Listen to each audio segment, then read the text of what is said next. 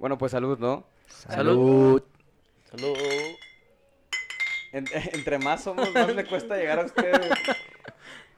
Ah, salud. Salud. Salud, salud. Ay. Bienvenidos al séptimo episodio de Cocteleando Ando.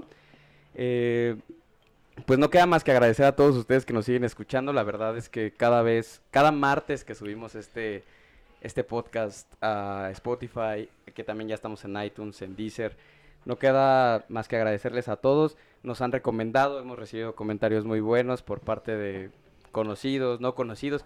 Me llama mucho la atención que teníamos escuchas en Colombia y yo en lo personal no tengo ningún conocido en Colombia, ¿no? Yo Eh, tampoco. Eso es algo bueno, ¿no? Porque al final estás llegando a otros Países. sectores, a otros países. ¿Cómo? Bueno, pues te saludo con gusto, Rodrigo. ¿Cómo estás? ¿Cómo te fue esta semana? Hola Pablo, ¿cómo estás? Bien, me fue muy bien. Muy tranquilo, ya sabes, como siempre. ¿Qué tal el ejercicio? Excelente, ahora sí hice. Esta semana muy bien. Sí, ahora sí no bien. fui con mi abuela, voy a comer. Este, Ricardo, ¿cómo te fue esta semana? Cuéntame. Eh, pues bien, amigo, una semana de trabajo como siempre. Eh, me gustaría comentarte que eso de Colombia me, lle- me, me llegó el flashback porque sí, yo tengo conocidos en Colombia y yo ¿Ah, casi sí? nos está escuchando. Un saludote, hermano, muchas gracias por escucharnos. Sí, son conocidos de, de tiempos muy locos. pero gracias a Luego ellos me por contarás, escucharnos. luego me les contaré contarás historia, cómo- pero tengo conocidos en, hasta en Ecuador, güey. ah, pues también salió en el episodio de turismo, salió que alguien nos escuchaba en Ecuador. Bueno, muchas Seguramente gracias, muchas es- gracias. Es, por ti, no sabía, pero igual muchas Después les gracias. a contaré la esas historias, amigos. Pero gracias por escucharnos. Este, Rodrigo, ¿cómo estás, Roy? Muy bien, muy bien. Una semana tranquila, pero ya andamos por acá. Poco de tráfico, sí, un buen de sol.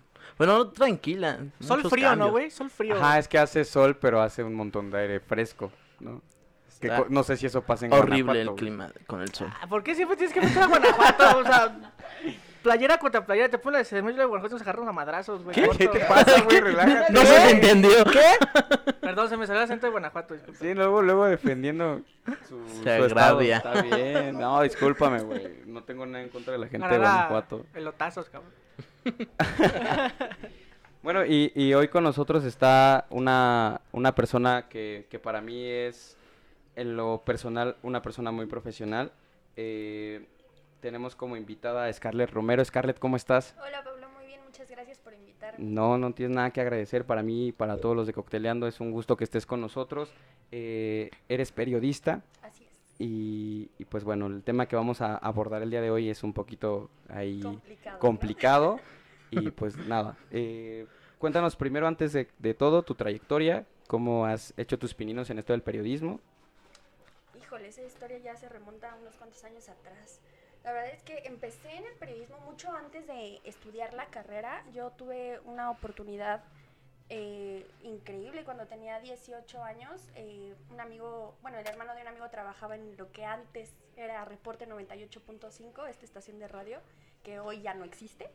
Em, entonces, un domingo me invitan a ver cómo se realiza la producción y me gusta y el conductor de la noche estaba buscando a alguien que diera espectáculos porque la, la- la chica que estaba dando espectáculos le acababan de pasar a imagen y televisión y se desentendió de radio, ¿no? Entonces yo dije, pues yo voy, así, sin saber nada, ¿no? Yo Imagen y reporte pertenecían a la misma Sí. empresa, ¿no? Antes los dos pertenecen, bueno, todavía pertenecen como a la misma asociación, solo que antes se llamaba Grupo Imagen Multimedia y ahora solo es Imagen.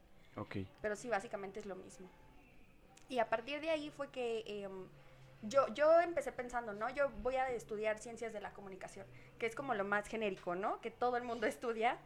Pero ya después que empecé como a acercarme a periodistas que ya tenían trayectoria, que gracias a ellos habían encontrado al- al- a los culpables de muchos crímenes, que habían dado justicia a muchas familias, ahí fue donde como que mi corazón hizo clic, ¿no? Dije, no, yo quiero hacer esto, yo Claro. quiero ayudar a que la gente encuentre justicia y que por lo menos eh, puedan sentirse un poco bien con el proceso legal del país, que todos sabemos aquí que no es el mejor Sí, del no, mundo, está ¿no? de la...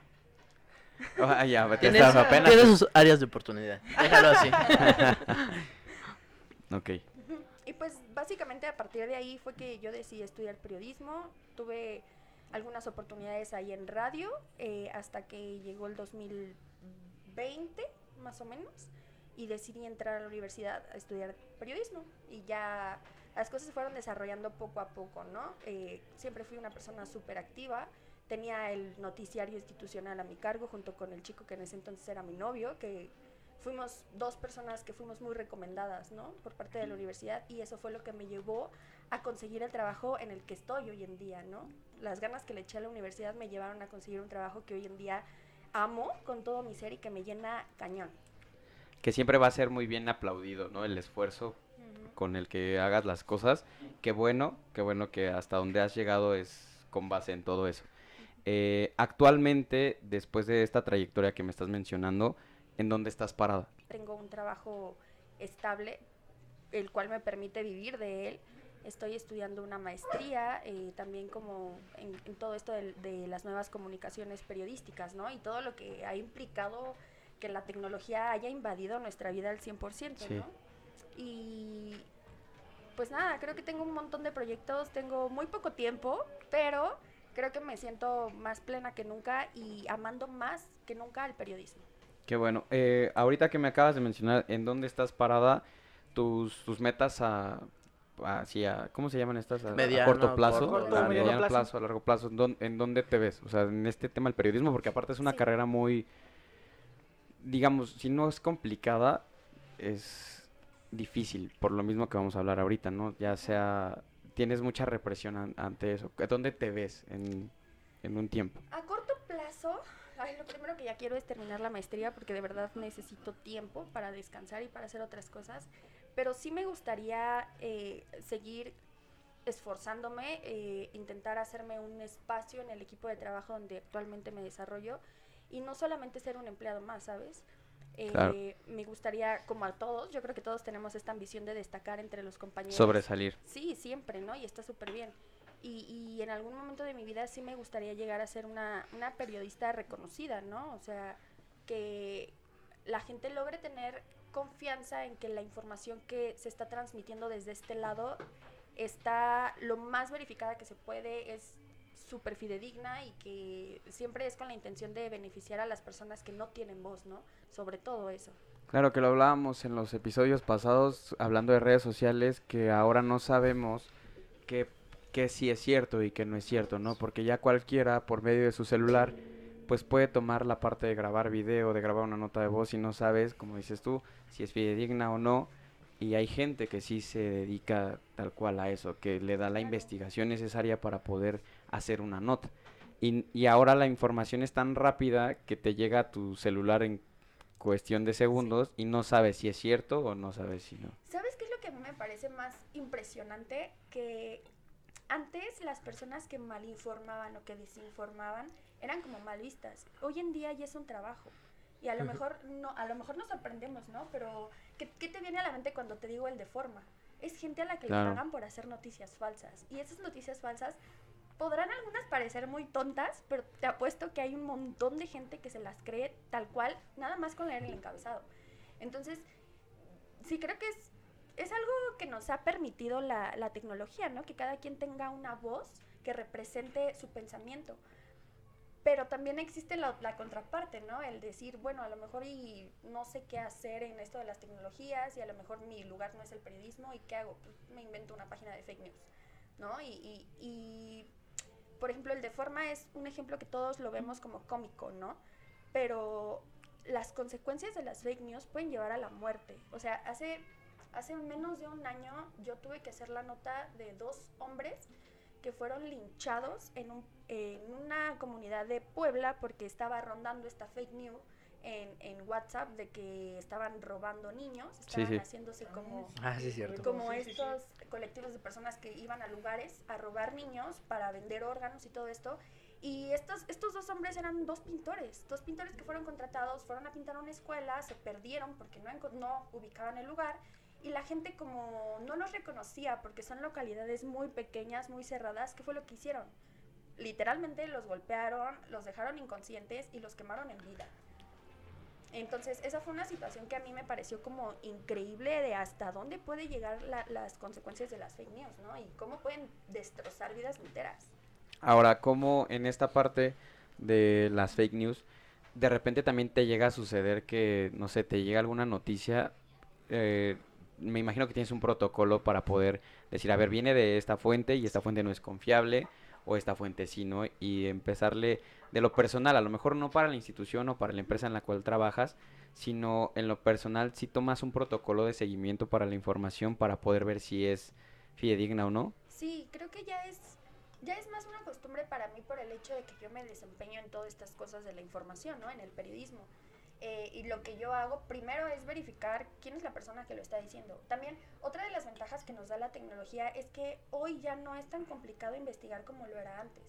Antes, si alguna persona, eh, algún funcionario público decía algo, eh, tenías que creerle a los periodistas porque no existían videos, no existían redes sociales, ¿sabes? Hoy en día las fuentes ya no tienes que ir a buscarlas, las fuentes las encuentras en Twitter. En las cuentas del presidente, esa es una fuente que nadie puede renegar, ¿no? O sea, si el presidente está publicando ahí su video, tú como periodista informas lo que está haciendo el presidente y nadie te va a decir eso no es cierto. ¿Por qué? Porque la evidencia está ya al alcance de todos, ¿no?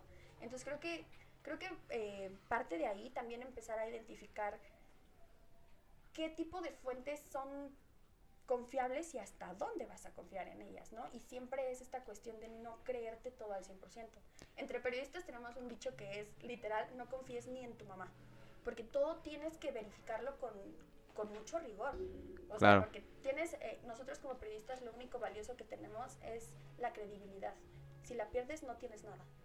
Sí, porque también por cualquier situación o cualquier información mm, que tú des mal o que cualquier periodista dé mal, pues la gente deja de, de confiar en ti y cuánto tiempo, ¿no? O sea, cuánto tiempo te tomó llegar a un lugar donde ya estás sentada, ya estás ahí parada, estable para que por cualquier información que no te tomaste el tiempo de seguir ese protocolo se pierda toda esa credibilidad que ya tenías antes, ¿no? Sí, literal, tal cual.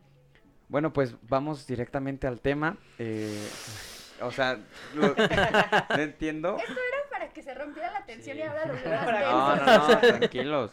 Yo voy a fingir mi voz como Pablo para hablar así más chido. es cierto, Pablo.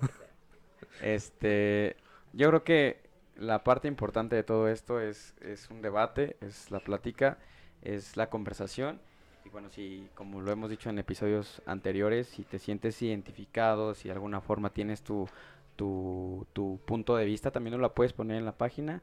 Aquí lo que buscamos es un, un diálogo, una conversación y para eso pues se tiene que tener un poquito de debate. Pues el tema de hoy es el feminismo. Eh, no sé si quieran empezar ustedes, si quieran que les sea los micrófonos Scarlett para que nos dé un poco de, la definición de cómo viene el, movimiento, de no sé si ustedes quieran dar su punto de vista primero. Yo creo que empezamos con la definición, ¿no? Sí, yo siento que... Bueno, vamos a partir de ahí. Y que nos ilumine y ya después de ahí... Te, te pasamos a ti los micrófonos, Scarlett. ¿Cómo sería la definición del, del feminismo, del movimiento como tal? Feminismo y el movimiento feminista tienen muchas definiciones que no podemos encasillar a una sola. Porque, como yo les comentaba hace unos momentos, la sociedad cambia. Entonces, las necesidades que han surgido a partir de los cambios que se dieron hace 100 años no son las mismas necesidades que la, sociedad, que la sociedad tiene ahora, ¿no? Entonces, surgieron estas olas, ¿no? Que la primera ola del feminismo, la segunda, la tercera, la cuarta. Eh, cada una de estas olas ha tenido como eh, una, lucha que es la cual engloba a todos estos tipos de feminismo, que es eh, la libertad para las mujeres. ¿no? El dejar de ser vistas como un objeto y, y, que nosotras como individuos podamos empezar a tomar decisiones sin tener que depender de la palabra de cualquier otra persona sin que ésta sea específicamente un hombre, ¿no? Creo que esa sería como la definición más general que yo podría dar, porque si nos, si nos adentramos a definiciones, aquí nos vamos a echar las dos horas, de verdad. y sí, no, no. Entonces yo creo que esa sería como la definición más general que podría darte sin caer como en, en alguna equivocación. Ok, entonces tu definición como tal de feminismo es entender que no importa el género, por decirlo así, sino realmente qué es lo que está sucediendo con el tema de la mujer.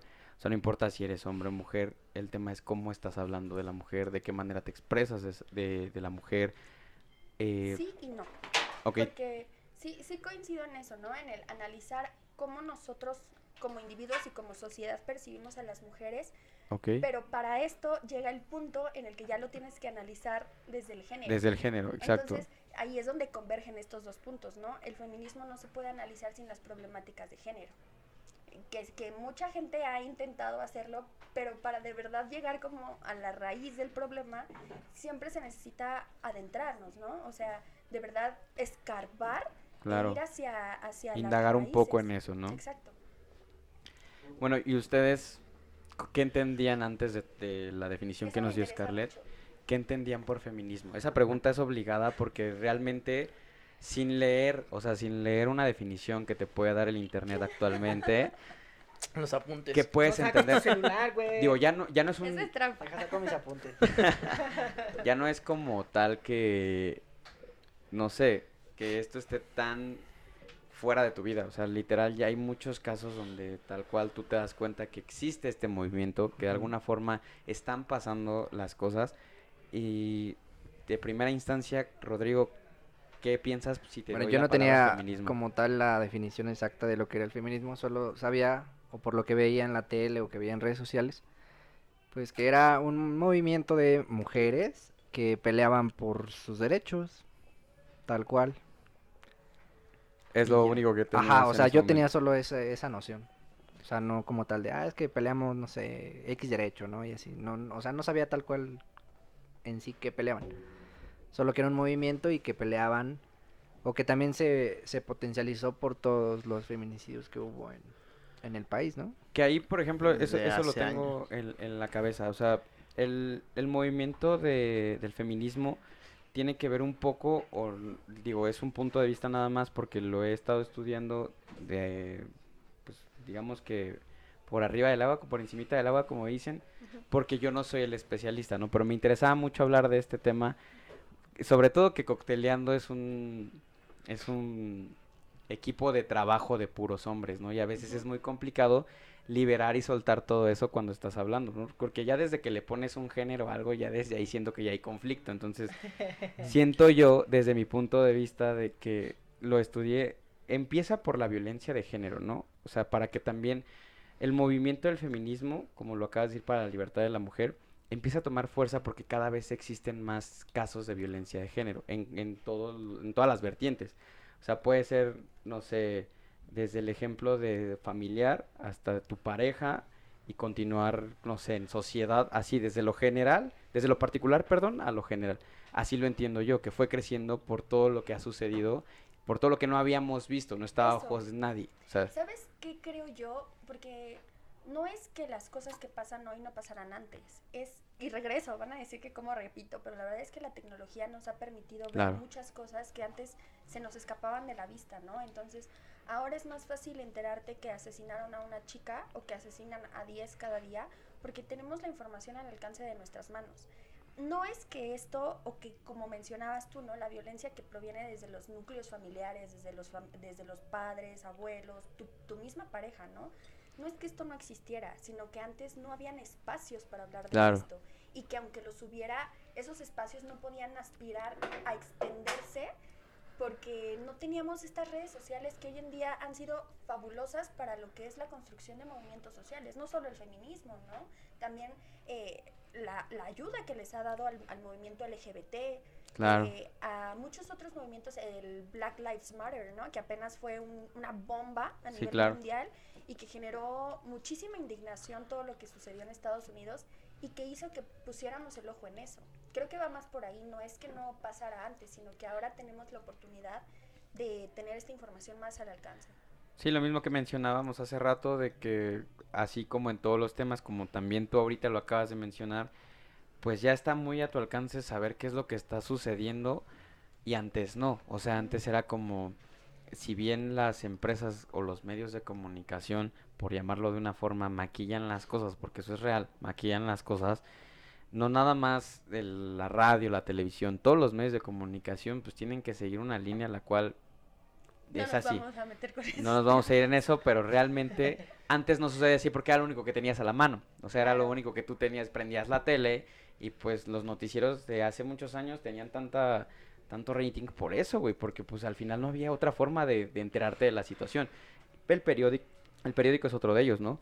Entonces, eh, voy a regresar contigo, Ricardo, porque no te pregunté, nos adentramos en el tema, tu definición No te preocupes, tú puedes seguirle.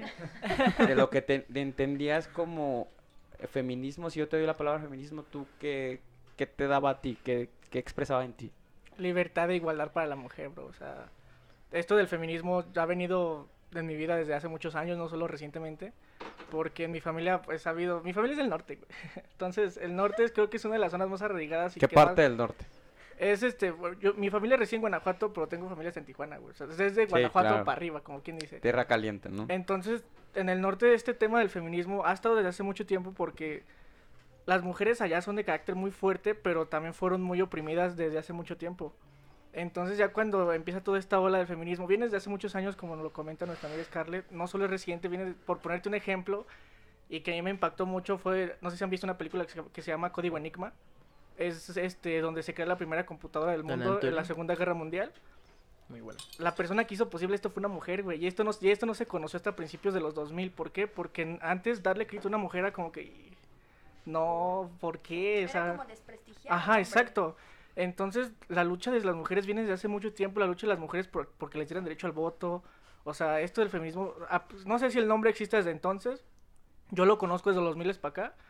Pero yo lo veo como eso, como libertad e igualdad para la mujer eh, en todos los aspectos, tanto políticos como sociales, como económicos.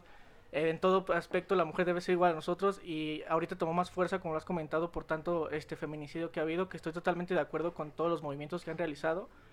Eh, algunas vertientes no tanto, pero en cuestión de protestarse por- estoy totalmente de acuerdo porque digamos si te remontas a la historia, qué movimiento no se, ha, no se ha realizado con mucho ruido o qué cambio grande en la historia no ha sido realizado por algo con mucho ruido.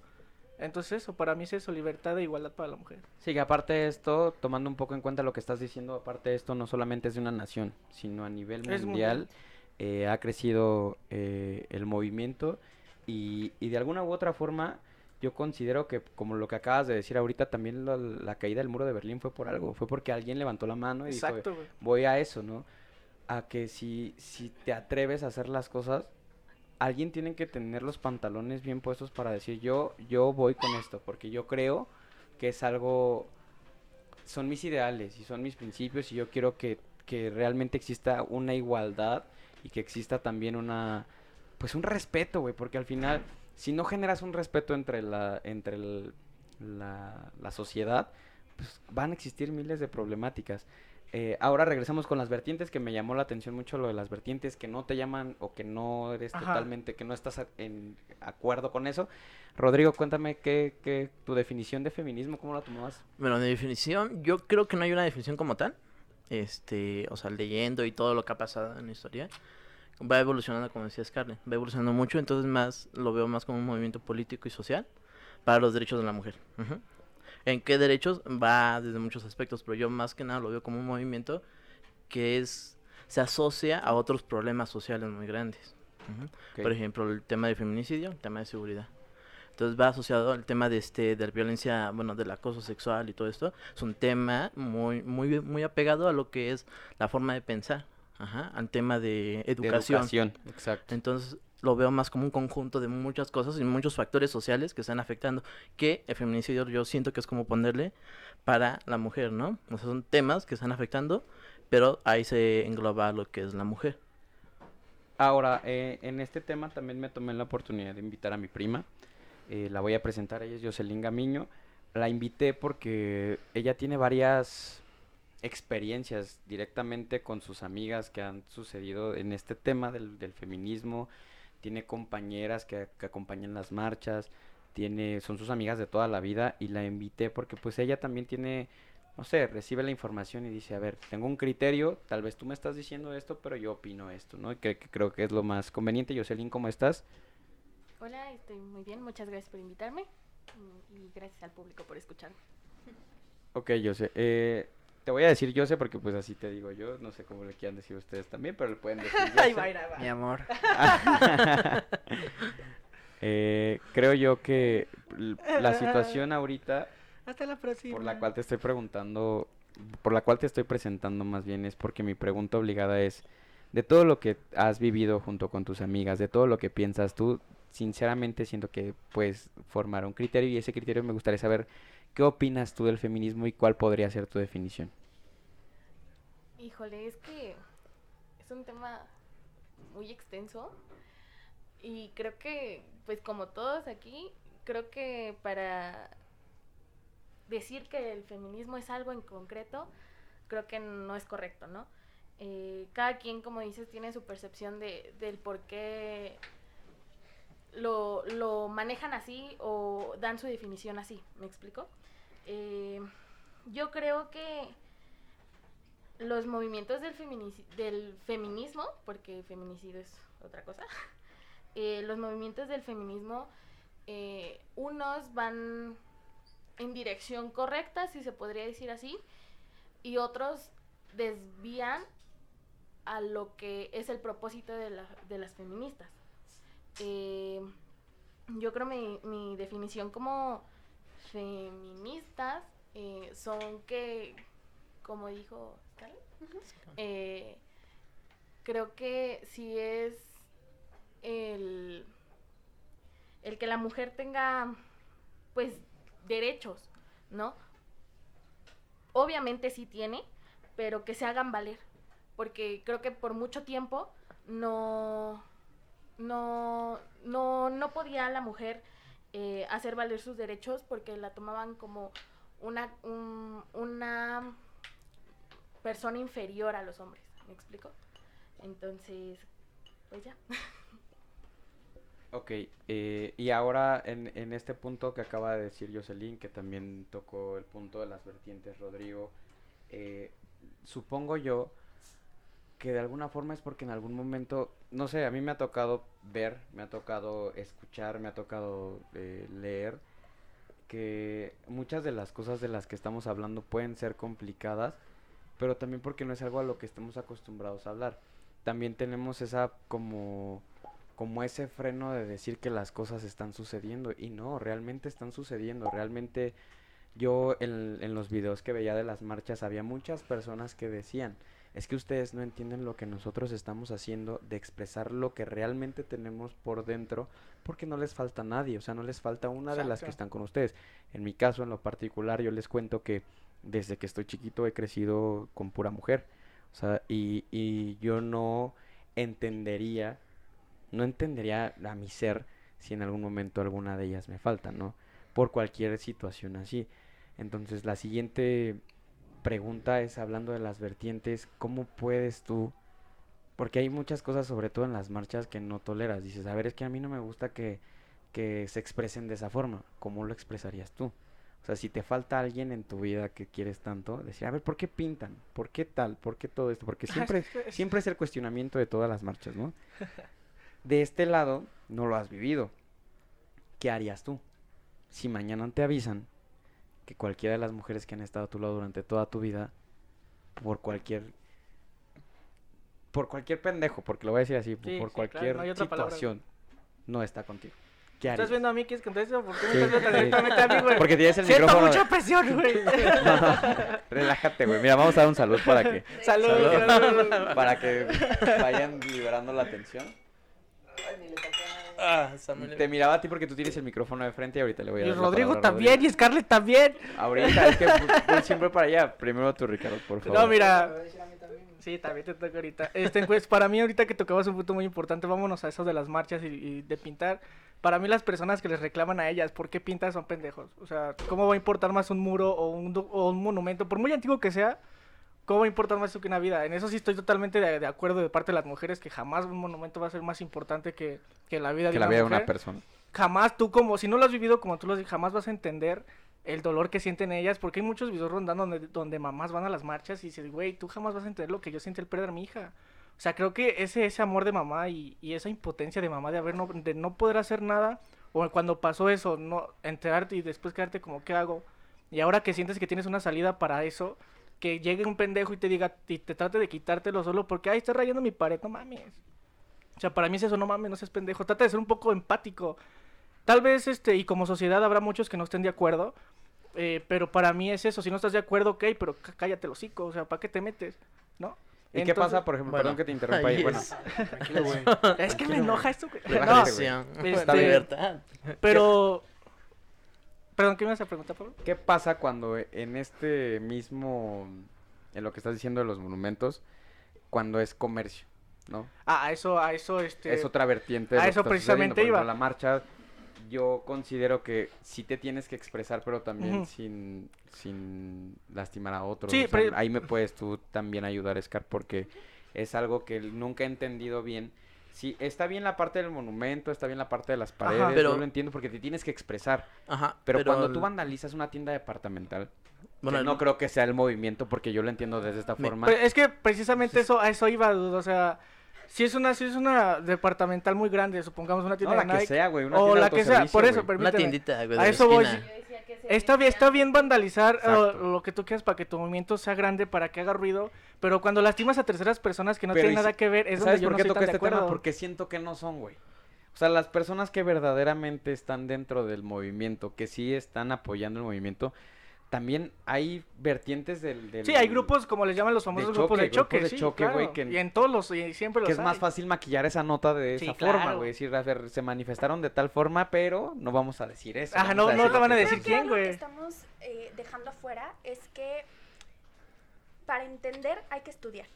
Y teorías feministas existen miles. Ahora, hay ramas del feminismo, de esta ola del feminismo que vivimos hoy en día, que muchos dicen que es la tercera ola, pero que muchos otros consideran que es la cuarta ola.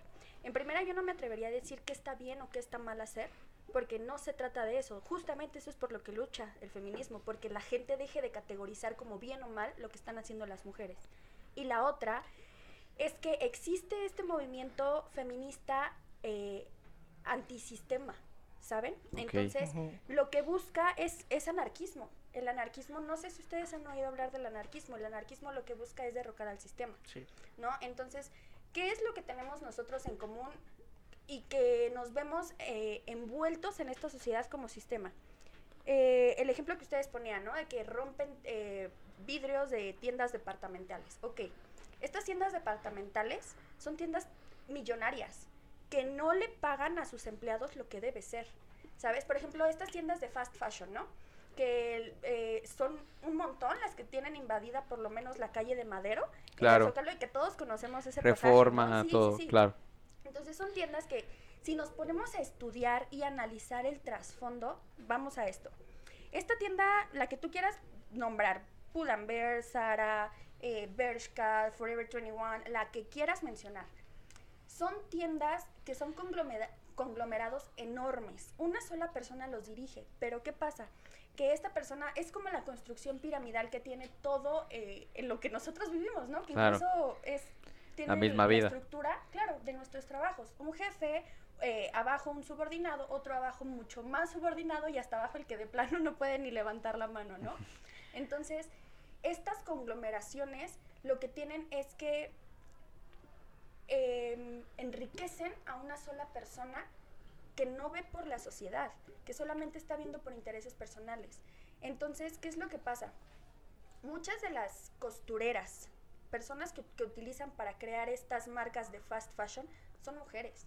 Son mujeres que tienen trabajando, entre comillas digo trabajando porque no es trabajo, es explotación y además es esclavismo. Porque son personas y son mujeres a las que les pagan en zonas de- del Congo, de África, a las que les pagan menos de 3 centavos de dólar por hacer tres pantalones. Tres pantalones que si tú vas y te los compras en Forever 21, uno no te salen menos de 500 pesos. ¿A dónde va todo ese dinero? Ese dinero no va a los empleados, porque los empleados no tienen una ganancia superior a la que marca cada, cada gobierno, ¿no? De cada país. Por ejemplo, en, en el nuestro se rige por el salario mínimo, ¿no? Por esta cantidad mínima de, de la unidad de medida diaria, ¿no? Eh, y todo esto que, que es el pago a los empleados no se considera una pérdida para las empresas. Entonces, estas empresas terminan por beneficiar y, y- y obtener todo este capital que obtienen no solamente de las tiendas aquí en México, estamos hablando de, de empresas que han invadido todo el mundo, ¿no? Que son reconocidas en cualquier lugar del mundo donde tú vas y te paras. Entonces, estas tiendas terminan por beneficiar a una sola persona, que terminan formando parte de este círculo social eh, poderoso a nivel mundial, que no estamos hablando nada más de México, sino que son los que deciden qué está bien y qué está mal. ¿Y por qué deberían ellos decidirlo? Porque tienen la capacidad económica y ¿quién se las da? Nosotros. Entonces, esta rama del feminismo antisistema, que es más bien anarquista, es lo que busca. Muchas veces, eh, incluso creo que fue la marcha de septiembre del año pasado, que estuvieron criticando mucho porque rompieron las, las, los aparadores de una tienda comercial. Sí, Y, y, y el foco fue ahí, o sea, las grabaciones en Iban ahí, redes sociales directo. solamente se enfocaron en eso. Pero te voy a decir algo, muchas de estas personas, yo no, yo no voy a negar, sí, saquearon las tiendas de ropa, sí, saquearon Oxxo, sí, saquearon esto, aquello. ¿Alguien supo a dónde fue a parar eso? ¿Ustedes saben a dónde fue a parar eso? No, ni idea. Yo no estoy segura de si el 100% de eso fue a parar a donde yo vi, pero yo estoy, yo soy testigo de que mucho de, de eso que se robó, entre comillas robar, porque realmente es regresarlo a la sociedad, se lo dieron a personas necesitadas, a personas que viven en la calle, a mujeres que se encuentran en desventaja, que tienen hijos que mantener y que nadie las apoya. ¿Por qué? Porque hoy en día tenemos mucho también esta cultura de criticar, y, ay, la mamá luchona, ¿no? Este término Claro, tan sí. tonto de mamá luchona, que no debería de ser así porque se usa como para desprestigiar a las mujeres. O sea, ¿cómo es posible que la sociedad empiece a desprestigiar a una mujer que tuvo un hijo y que fue abandonada en vez de desprestigiar al hombre que la abandonó? Al cabrón que se fue. Exacto. Entonces, es toda una mentalidad que se construyó alrededor de que el hombre es el que tiene que determinar qué está bien y qué está mal, y que a partir de ahí es que los movimientos feministas han empezado a ser criticados, ¿no? Y que sinceramente a los movimientos feministas no les importa porque ellos no están buscando la aprobación de nadie. Ellas están buscando luchar por sus derechos y conseguirlo. Que por eso toqué con, con fuerza este tema, porque sabía que podría generar el debate. Eh, me tocó también ver la transmisión de, de lo que había sucedido. Es- esta escena es muy clara, la vimos en todos los noticieros. Sí. Saquean una tienda de Adidas y hay un grupo de personas que no pertenecían a la marcha. Grupo de personas que ni siquiera acompañaron la marcha del, del, del movimiento. Desde donde empezó y que fueran con ella. ¿no? Esas personas sí se quedaron con la mercancía que saquearon de la, de la, de la tienda. Pero me tocó ver avanzando, junto con la misma transmisión, avanzando en la marcha, que las personas, las, las mujeres que habían saqueado la tienda, encontraron a dos o tres personas, no sé, dos de la tercera edad y un niño, y esas prendas se las dieron. O sea, lo que traían en las mochilas, literal el cámara hace esto, a la izquierda gira, pone a cuadro a dos personas que son en- están en situación de calle y sacan de la mochila de lo que habían sacado de la tienda de Adidas, sacan y le entregan la ropa a las personas de, que estaban ahí en situación de calle.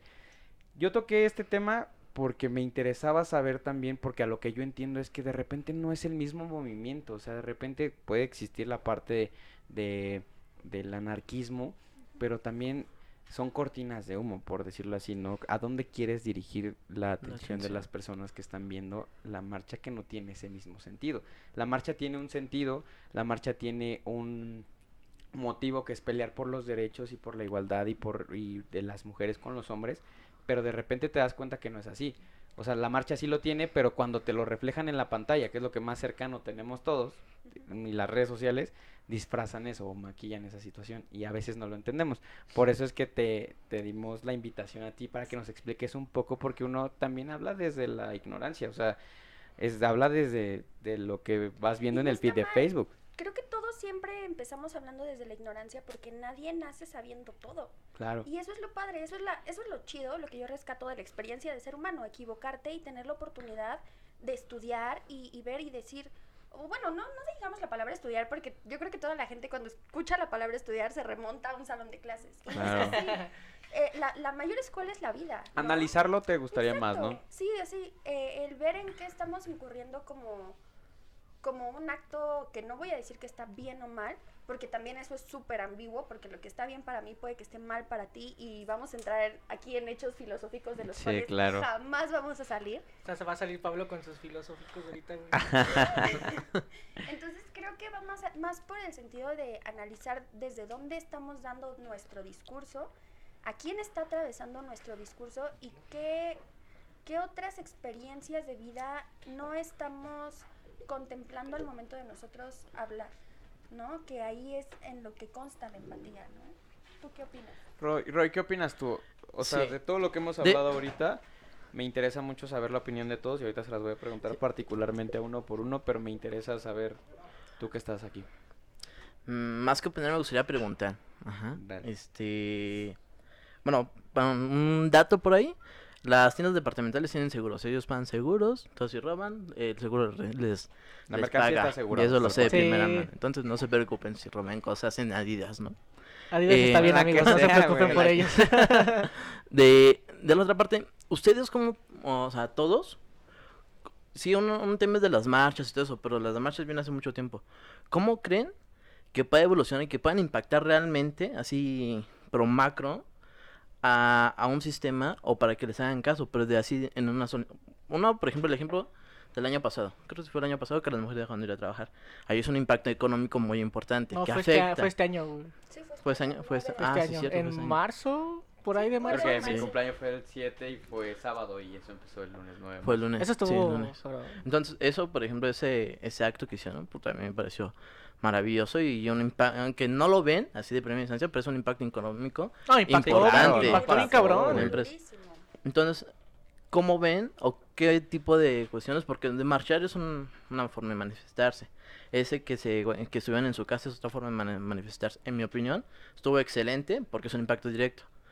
En el tema de, de las marchas, tal vez afectas a terceras personas y eso puede generar como un tema de, de odio o de estar este, criticando. Yo lo veo desde mi perspectiva y lo veo porque mucha gente lo veo decía. De hecho, cuando estaba ese día de la marcha, yo estaba en el gimnasio y la gente ahí en, en, en los vestidores comentaron, no, quién sabe qué, sin tráfico y todo eso. Y es como que, ok, tú lo ves porque no hay tráfico. Pero si te das cuenta, la gente que deja de cobrar en las gasolinerías, el transporte público, o sea, ahí les va pegando. Si no Es hay que gente en cada la quien calle, cuenta cómo le va en la feria, güey. O sea, eso es un Claro. refrán que siempre uso, pero es real. O sea, ¿Cómo, cómo, cómo, cómo? cada quien cuenta cómo le va en la, en la feria, güey. O sea, Desde nuestras experiencias personales Sí. hablamos siempre. sí, porque no, no es lo mismo que yo te diga, güey. Lo que el ejemplo que está poniendo Rodrigo, que dijo, güey, es que no hay tráfico. A ver, pero hay, hay un motivo por el cual no hay tráfico, ¿no? También cuando no había tráfico en la pandemia, o sea, hay varias cosas que tú tienes que dimensionar y tú tienes tu criterio y decir, güey, pues no, a lo mejor está mejor que entiendas por qué hoy no hubo tráfico, a decir, güey, qué chido que hoy no hubo tráfico. O sea, es punto de vista y, entenderlo así. Entonces, esa pregunta quería lanzarles a ustedes, eh, sobre todo a Scarlett, ¿cómo pueden hacer o qué tipo de movimientos pensarían que pueden impactar más a la sociedad para que realmente haga caso, ¿no? O sea, no tan solo manifestarse, porque muchas veces ves en las noticias, se manifestaron y pintaron, no, es como que está bien, no pintaron. Que de todos modos, para limpiar todo eso, es presupuesto de gobierno que uno pague sus impuestos, ¿no? Entonces hay que irse cada vez más, más, más atrás, ¿no? Que se... Ajá. Para saber realmente, o sea, tú terminas pagando eso que afectas y pues de qué otra forma afectar. O sea, por ejemplo, cuando hacen manifestaciones de que dejan pasar a la gente gratis en el metro, Ajá. también hay una afectación económica, pero como es subsidiado por el gobierno también, pues estás pegándole ahí también al gobierno. Sí, que no Entonces- solamente que es son... uno de los objetivos, ¿no? Claro. que, que el gobierno como y creo que esto no es nada más ex- exclusivo de las feministas que ya todos los movimientos sociales y a nivel mundial se han dado cuenta que la manera en la que el- el- las grandes autoridades van a voltear a ver a esas causas es haciéndoles daño y cómo les haces daño en lo económico La parte porque económica. Ujú. desafortunadamente creo que ya todos nos hemos dado cuenta que realmente a los grandes líderes del mundo no les importan las personas, les importa el capital, Claro. les importa conseguir este objetos, ¿no? El, el recolectar, el tener más, el siempre ser mejor, ¿sabes? Claro. Entonces, eh, por ejemplo, esto que mencionas de que el impacto económico que causó el 9 de marzo eh, el paro nacional de mujeres fue algo, a mí me pareció increíble, porque de verdad muchas personas ni siquiera entendían, ¿no? Y muchos otros no faltó, ¿no? El que dijo, ay, qué bueno, se van a quedar en su casa, regresen a la cocina. ¿No? Que es el, es el comentario típico. ¿Sí o no? ¿Sí o no? Pero- Meme, amigos, meme. No sé, no pero, muy personal. pero muy poca gente analiza que realmente el impacto que realmente están causando las mujeres es que hicieron que el gobierno y las empresas perdieran millones de pesos en un solo día, miles de millones de pesos. ¿Que, ¿Qué es lo que hace? Que las empresas digan, híjole, es que si ellas ya están viendo cómo afectar la economía, que es lo único que nos interesa, pues hay que por lo menos empezar a darles maneras de que ellas se sientan más a gusto, ¿no? Que, que no es el objetivo, Claro. pero es el paso principal. Porque ya Si vas avanzando ellos- es un paso, es un exacto. escalón. Ya cuando empiezan a ver que hay algo que a, a cierto sector de la sociedad no le gusta, y más allá de no gustarle, que ya se dieron cuenta de que las está perjudicando y que la sociedad ya está empezando a hacer algo al respecto, ahí es donde las empresas y los gobiernos dicen, no mames, pausa, ¿qué vamos a hacer, no? Entonces ahí es donde se detienen un poco más a pensar. Entonces, creo que más allá, y, qué buena pregunta haces, porque esto del feminismo es, no, es un, no es una acción de marchas, no es una acción de una marcha al mes, no, yo lo considero como algo del diario, ¿sabes? El fortalecer lo- los vínculos con, con mis mujeres cercanas, porque también otro de los mitos más escuchados es lo que dicen, ¿no? De que no hay peor enemiga, no hay peor enemiga de una mujer que otra mujer. Y eso no es cierto. Esa es una eh, imposición que se nos dijo a la sociedad. ¿Por qué? Porque desde mucho tiempo atrás a las mujeres se les determinó que el papel que ellas tenían que cumplir era la de satisfacer a un hombre. Entonces, cuando las mujeres veían a un hombre adinerado, que tenía empleo, que tenía propiedades, etc., ¿qué era lo que decían? En, esta, en este colectivo imaginario que se tenía en ese entonces, que se creía que el papel de la mujer era únicamente servir a un hombre, que decían, híjole, pues por lo menos si voy a servir a un hombre que sea el que tiene más, ¿no? Va. Pero ¿qué pasa? Que empieza a cambiar todo esto y, y ya las mujeres nos damos cuenta de que ahora no, las cosas no son así y que este mito de que la peor enemiga de una mujer es otra mujer se construyó. ¿Por qué? Porque nos pusieron a nosotras como competencia para luchar por los hombres. Y no es así. Entonces, creo que el feminismo es una, es, es una forma de vida que tú ejerces diario. El tejer lazos de confianza con otras mujeres, el, el quitar esta barrera entre dos mujeres de decir, ay, es que porque tú eres mujer, es que llevas mejores zapatos que yo, es que la ropa, es que, y esa también es otra cosa, ¿no? El vestirte siempre para deslumbrar a hombres. ¿Qué onda? ¿Por qué? Ustedes no lo hacen así.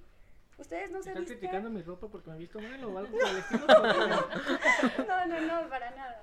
Bueno, con respecto a lo que dices, eh, yo tengo una amiga que es... Dice, ella dice que no se considera feminista al 100, pero ella está muy involucrada en el tema, ¿no? Ella va a las marchas y así, ¿no? Y le, le pregunté, ¿no? Sabía el tema que iban a hablar hoy. Le dije, ¿qué, qué, ¿qué perspectiva tú tienes de las marchas, no? Y me dijo, no, pues es que yo empecé porque pues en, en donde yo vivo la mujer está pues como muy, muy a, a criticar a la otra mujer, ¿no? Entonces dice que en las marchas ella empezó a juntarse con pues con la gente que iba conociendo, ¿no? Que la empezaron a meter a grupos de Facebook, la metieron a grupos de WhatsApp. De repente ella era muy amiga de ellas, pero dice que hay, hay diferentes personas, diferentes tipos, y dice que así como te acogen, porque dice que es una, una, se, se va creando una familia de mujeres, dicen, ¿no? Y así como te acoge, hay personas y hay mujeres que es como, no, es que si ella no piensa igual que yo, no, es inferior a mí. Entonces, am, respecto a eso, creo que también, como dices, creo que nos in- inculcaron ese chip desde pequeñas de, coincido. Sí, hija, tú tienes mejores cosas que ella, ¿no? Exacto. sí. Exacto. Tú, tienes tú eres más bonita. Sí, tú eres más bonita. ¿Sabes? Sí, Sí. es esta cuestión de siempre estar compitiendo mujeres contra mujeres. Claro, claro. Y que hoy en día yo, yo ya lo veo sin sentido. Sí, claro. honestamente, o sea, Porque supuestamente luchamos por el mismo fin. exacto. No, y además, ¿sabes qué? Eh, es muy importante lo que comentas porque se me vino a la cabeza inmediatamente el ejemplo de la Ocupa, ¿no? Del, del movimiento de Ocupa que están haciendo en, el, en la CNDH de aquí de la Ciudad sí, de México, Sí, sí, sí. que una colectiva de mujeres fueron Claro. y literal tomaron, ocuparon las instalaciones, ¿no? Sin pedirle permiso a nadie y con permiso. ¿Y sabes, sabes qué es lo que a mí me pareció más bonito de todo eso? Que decidieron construirlo en un refugio para mujeres víctimas de violencia de género. Y para quien quiera ir, Exacto. porque yo exacto. recuerdo que salió eh, pues en redes sociales un video de de de una mamá que estaba que estaba compró un pastel para su hijo desaparecido. Y todas las de las de las que estaban ahí le cantaron las mañanitas. La mamá salió a decir gracias por recordar a mi hijo. Sé que pronto te encontraremos y todas estamos luchando para encontrarte. O sea, creo que eso eso tampoco lo, lo ven, ¿no? Exacto. No no ven la comunidad tan grande que están que estamos haciendo las mujeres. Poco o mucho que hagas eh, desde tu casa, compartiendo una publicación que, que de alguien desaparecido, sea hombre, sea mujer, sea niño, eh, de, por ejemplo, de, de un violador, ¿no? Que, fue, que fu- se fugó. Sí, claro. La magnitud, no están viendo la magnitud que está creando la sociedad respecto al pensamiento de, de la misma sociedad. ¿Sabes también que existe gente que sí lo ve, pero decide conscientemente desprestigiarlo?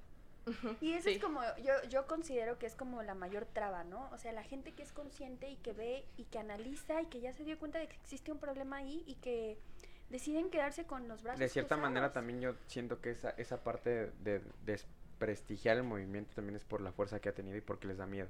Y mil veces lo, lo voy a repetir. O sea, si tomas, si ese movimiento y todo lo que está sucediendo te rebasa, es mil veces mejor negarlo. Sí, Y de la parte mediocre de cualquier parte. persona, es mil veces mejor negarlo. Bueno, realmente. No, dale, dale, dale. Ah. ¿Creen que tenga algo que ver el tema de que sea un país sub, o sea, tercermundista?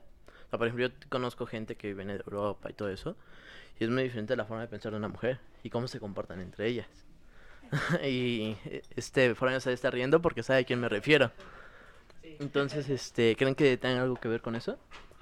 Sí, yo creo que tiene que ver el hecho de que no somos un país completamente que aprovecha completamente todos sus recursos, porque mucha gente no encuentra ni siquiera la relación entre el desarrollo económico de un país y cómo piensa una persona de ese país, pero creo que aquí tengo la facilidad de hablar y de decir Y que todos entendemos, ¿no? Que sí tiene mucho que ver, ¿no? Porque como bien lo Demasiado dices, es que es que es como se nos determina la forma de vida. Y, y creo que tiene mucho que ver esto que dices del tercermundismo con que México sea catalogado a nivel mundial como un país machista.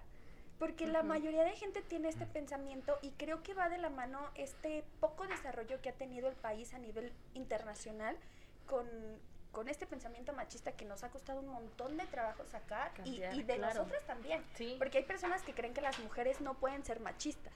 Y eso es un No, completo claro. error, ¿no? Sí, claro, también. Entonces creo que va- creo que sí está súper relacionado. Pues, ¿tú, qué, ¿Tú qué piensas?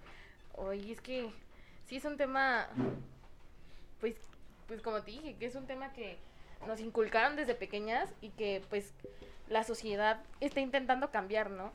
Y a lo mejor, como dijo Pablo, que, que a lo mejor unos lo niegan porque están viendo la magnitud que está, que está provocando todo esto, ¿no? Eh, pues, pues sí, pues sí. Sí, Simón. Me interesa, me interesa su, su, Sí, su a punto ver, de vista. Rodrigo, tú además, Tú estabas en el sanitario cuando fue la, todo lo que estábamos hablando ahorita. ¿Tú qué piensas de eso, güey? O sea, ¿qué de piensas? que, de que somos un país tercermundista y que por No, no, no, eso... eso fue el último, el último comentario que dijo Rodrigo desde ver, la... ¿cuál otra vez. Ah, mencionábamos dos cosas. La primera parte que mencionábamos, pues sí estabas aquí, que fue la parte de, de ver el tema del movimiento Ajá. y de la fuerza que ha tomado. Mencionamos la parte de las tiendas departamentales, Scarlett tomó el micrófono y, Sí. y explicó todo lo que nosotros no sabemos, ¿no? Porque no es algo que tú... Es que no sé si decirlo así porque sí, a lo mejor sí lo tienes al- a, la vista, güey, pero como dices, a mí me ha pasado en algunos ejemplos, güey, que de repente yo quiero ser muy... Aquí en Cocteleando mismo, muy inclusivo con todos, o sea, de, de no ponerle un género a las personas. Yo soy muy así. Y cuando estás en el día a día, de repente es- tú mismo caes en el error y decir, güey, no, esto En no tu estuvo propia bien. contradicción, ¿no? Sí, esto no estuvo bien. O sea, que yo dijera, no, no, no, a las mujeres acá y las mujeres acá. ¿Por qué? Pues si podríamos estar todos aquí como personas, literal. Y eso es lo que yo también quisiera como corregir. Eso siento que es, si no es con base en la educación, realmente tú mismo generarlo. Porque como tú dijiste, Scar, las generaciones nos están, ah, estamos avanzando como tal. Y creo que hay que entenderlo de esa forma. Tú ahorita, Rodrigo, ¿qué piensas que, te- que sería bueno de tu parte? Porque te están, no, güey, siento que traes el nervio a todo. me están Qué viendo. bien. Relájate, Siento güey. mucha presión. Relájate, güey. ¿Qué piensas que has hecho durante tu día a día? Que dices, güey, creo que sí esto está fuera de lugar. Pero con respecto respecto a... a este tema. Sí, pues si te tiras un pedo en la Pues- calle, güey, es pedo tuyo, güey, me vale madre. antemano bromear tanto porque ya todos me ven feo cuando, cuando hablan de esto, ¿no? Pero Pues, en tanto al movimiento, creo que está bien, tienen derecho a, a, pues a manifestarse de la manera que ellas quieran. realmente no me gusta lo que hacen o que roban penitos, ese tipo de cosas, porque a fin de cuentas, ¿qué cambia o, o qué, qué ganan con, con hacerlo? A lo mejor, como dice Scarlett, sí, lo que se roban o a lo mejor alguna parte o la mayoría de, la, de las cosas que se roban se las dan a gente que lo necesita y está chingón, qué bueno. Pero... O sea, a lo mejor O sea, tu punto de vista ahorita Yo es siento que, tú no apoyas la parte de, del, no, pues mira, de la rapiña, del robo, ¿cómo le llamarías Pues tienen Tú, tú. derecho a hacerlo, güey. A hacer lo que quieran. Porque precisamente por eso, están por eso están luchando, ¿no? Desde mi punto de vista, yo no estoy de acuerdo de eso. O sea, en tanto a lo de destrozos, porque no ganan nada. Porque a, a últimas limpian, compran más, como ella dice, porque son personas súper mega ricas que no les importa nada o que son gastos que no se les significa nada para ellos. Sí significa. No, O sea, el impacto de, por ejemplo, Bueno, pero es Pues yo creo que cualquier persona, Como ¿no, dice? O ella, sea, es mínimo porque bueno, pero, sí, ¿sabes sí es un algo? Si lo- impacto. Si, ya lo trasladamos hacia el impacto mundial que ha tenido el movimiento, México, la Ciudad de México no es el único lugar donde se cometen estos actos. no, no, sí, sí he visto que Entonces yo creo en- que ya a, a esa gran lados. escala pudiera significar sí pérdidas económicas. Y más que económicas, creo que de prestigio para estas marcas, ¿no? Que Claro. de repente son marcas que tienden a establecer estos es- estos estereotipos de género, ¿no? De Sí. decirte, las mujeres tienen que vestirse así y los vatos, y eso es algo que muchos muchas veces los hombres los, los hombres no se dan cuenta que el enemigo en común que tenemos es el patriarcado y muchos muchas personas se ríen cuando escuchan esta eh, palabra. Patriarcado, ¿qué es el patriarcado? O sea, para la persona que... Es el sistema en el que, que nos ha hecho creer todas las creencias que tenemos hoy en día. Es, el patriarcado es la norma eh, La superioridad del hombre, ajá, el poder que le dan al hombre. Exactamente. ¿no? De decir que los hombres tienen que cuidar a las mujeres, ¿no? Y, por ejemplo, es, es bien interesante porque tú lo, tú lo pones desde un ángulo de cómo lo vemos las mujeres, pero mm, los hombres no se dan cuenta que el patriarcado también les afecta muchísimo. O sea, yo les apuesto que alguno de ustedes, por lo menos alguno de ustedes, han de haber sentido así como de, no mames, ¿por qué debe ser mi responsabilidad proveer económicamente hacia una familia cuando todos somos personas capaces con las mismas, o sea, con, con- con la misma capacidad mental y física de lograr cosas? ¿Sabes dónde te das cuenta? Perdón que te interrumpa ahí, porque ese tema viene mucho de la educación. Te das cuenta cuando conoces a una persona que entiende que no es necesidad, no es obligación del hombre prove- proveer a la casa, no es obligación del hombre en un tema noviazgo, todo el tiempo pagar él, o sea, no, Exacto. una persona, cuando tú compartes eso con una persona que no está de- dentro de tu círculo familiar, dentro de tu círculo social y de repente llegas a coincidir con esa persona, formas un lazo, una relación, amistad, noviazgo, una relación amorosa, un matrimonio y te das cuenta de que todo el tiempo que habías pasado anteriormente es porque si estabas con una persona, no sé, sea hombre o sea mujer, en el cual la educación de esa persona era como de, él te tiene que, que proveer, ¿eh? Él te tiene que... Yo ahí en ese nada es tema... obligación de nada, güey. Ese tema lo entiendo desde la educación familiar, o sea, porque Sí. no está bien que te digan eso. o Ya sea, es de cada quien quien quiera hacer qué, por qué persona. Sí, sí, sí. Tienes que sí. ser un Pero equipo es en todos mismo lados. establecido. Es, es esta misma idea colectiva a la que estamos mencionando ahora, que es el patriarcado. Otra, por ejemplo, y lo voy a tra- lo voy a poner en ejemplos para hombres para para que también le demos espacio a, es- a esos temas, porque si bien el, el feminismo ha hablado mucho de las mujeres, no, no se le debe dar espacio a los hombres porque ustedes tienen sus espacios, pero ya hemos visto que ustedes como hombres no toman esos espacios para hablar de esos temas. Confirmo. Entonces es- también está padre que otras mujeres hablemos de ello, ¿no? Claro. ¿Cuántas veces ustedes como hombres no han hecho algo solamente para que su virilidad o su masculinidad no se vea en riesgo y no le digan, ay, eres una niñita? Porque también tenemos esta idea tonta de creer que decir niña es faltarle al respeto a las personas, ¿no? Corres como niña, gritas como niña, te quejas O ya como no seas niña, vamos a hacer esto, ya, Exacto. sí, claro. ese es otro de los ejemplos, ¿no? Otro que les digan este que los hombres tienen que vestir de tal o cual manera Claro. porque son hombres. No, es que las cosas no, no son por ahí. Y, y yo coincido con algo que decías hace un rato, ¿no? Que desde el momento en el que empezamos a establecer género a las cosas, ahí hay una bronca, ¿no? Porque Sí. tú naces y todavía no tienes ni conciencia de quién eres ni de que acabas de llegar a un mundo y cuando ya te están poniendo un vestidito rosita porque eres una niña y cuando ya el cuarto ya te lo pusieron con corazoncitos y todo rosa porque eres niña. Y, y lo mismo pasa con ustedes, ¿no? O sea, que todo azul porque es niño. Ay, no le vayas a poner algo rosita porque ¿cómo? Es un niño, no. ¿Sabes? Apelando a tu gorra. Hablando de que traes tu gorra rosa. Muy bien, muy bien. Por ejemplo, a mí me pasó en mi cumpleaños pasado, no me van a dejar mentir, yo traía un, un blazer. Un vestido. ¿Cuál de todas? No, traía un, un saco de mujer. Era un Y, vestido. y mucha gente, o sea, yo sabía, sí, era ¿Cuál? Nadie se había dado cuenta, pero ¿qué crees? Que la generación de nosotros, Pero yo no le dije que era, yo te dije que era de Juan Escutia, no que era de mi, gen- mi generación se dio cuenta de la broma, ¿no? De que es que parece Juan Escutia porque traía botones al centro y parecía como Sí, parecía uniforme militar. Pero las generaciones de arriba, güey, o sea, por ejemplo, mis abuelos, eh, me dijeron, ¿por qué traes un saco de mujer? Porque traía una rosa aparte aquí en el, en el, a la altura del corazón enorme. ¿Por qué traes un saco de mujer? Y aparte, obviamente, el corte era más, más chiquito atrás, ¿no? No era tan cerrado. No, pues porque me gustó. No, puta, parecía que yo traía, ya, ya estaban dudando de mi sexualidad y todo eso. A mí no me late eso porque pues yo digo, si tú tienes la oportunidad y te quieres comprar una playera rosa, güey, date, güey. Si te gusta, date. O, o te quieres poner, no sé, a lo mejor... Hay una persona... Apenas Sí, vi güey, que- pues es que- que, ¿qué que tiene, güey? O sea, ¿quién te dice que el usar vestido está Hicieron bien o está un mal, desmadre, güey, porque. Fresco. una, ma- una marca, güey, de ropa carísima, italiana, seguramente saben cuál. Este, no, güey. Ay, Bueno, sí, güey, patrocínenme. censurar, güey. No, no, no. Está bien al Bueno. pendiente, está bien al pendiente de cocteleando esa marca, güey. ¿Qué No, tal no, si sí, no. güey? No, es Gucci sacó No un, mames, un, este, un, un vestido, güey, para hombre, güey.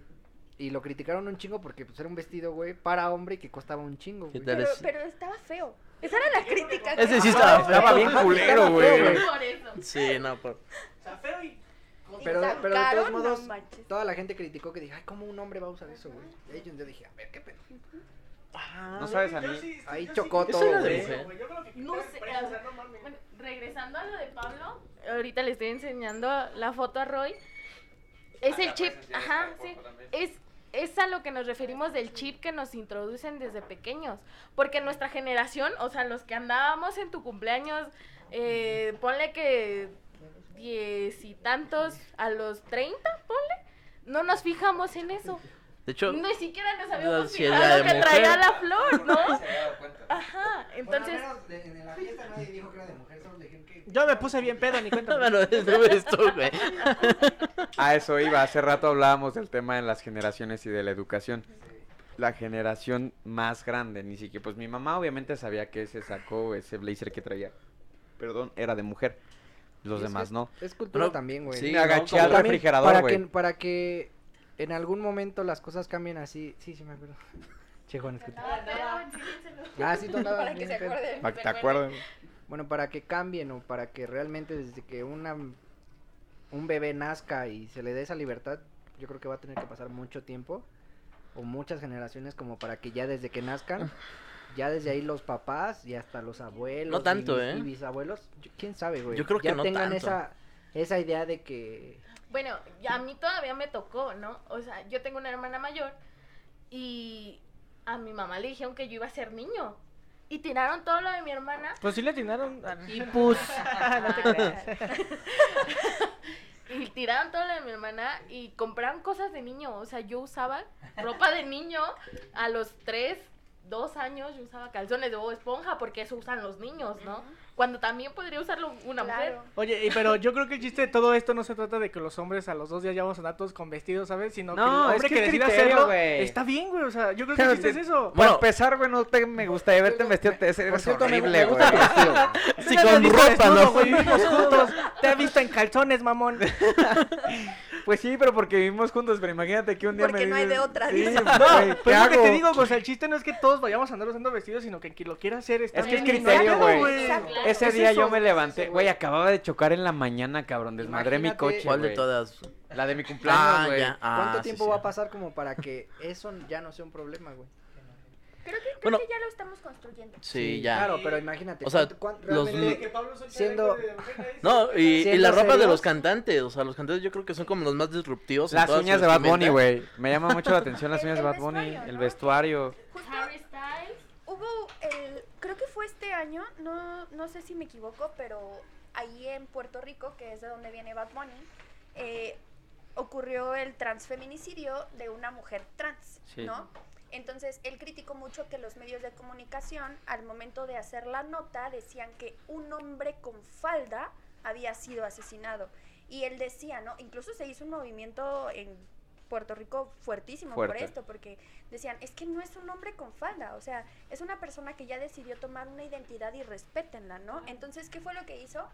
Esa semana a, a Bad Bunny lo invitan a promocionar su, el que entonces era su nuevo disco, al show de Jimmy Kimmel, creo. Sí, en Estados Unidos, ¿no? Exacto. Entonces, ¿qué hace él? Se pone una falda. O sea, falda. En Ah, uno de los todo el shows mundo. Sí. más, más importantes de América, ¿no? De Estados Claro. Unidos, de que son de estos talk shows que allá en Estados Unidos son muchísimo más famosos que aquí Que acá en México.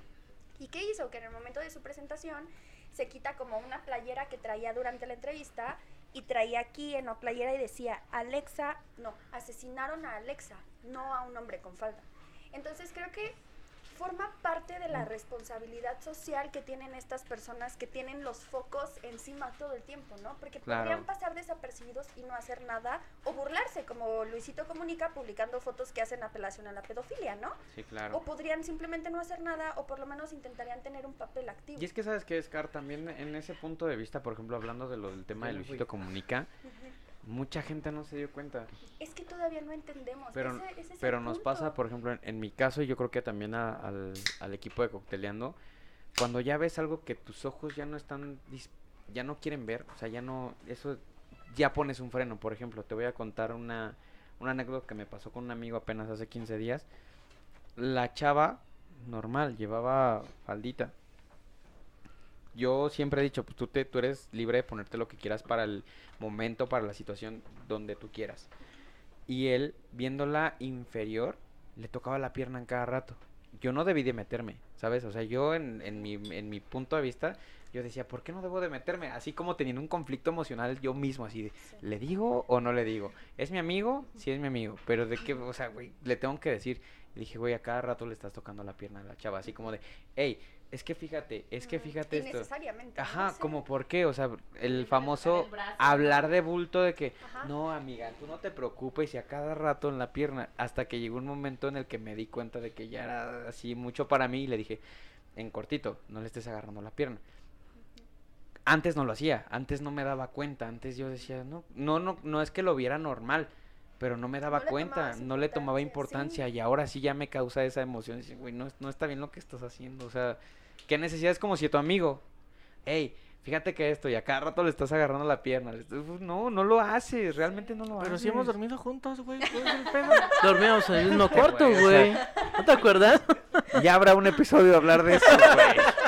Me invitan, por favor. Sí, te invitamos para que sepas tú. Ya, güey, cállate. Sí, es cierto. Creo que, creo que eso es lo padre, ¿no? Que todos, Sí.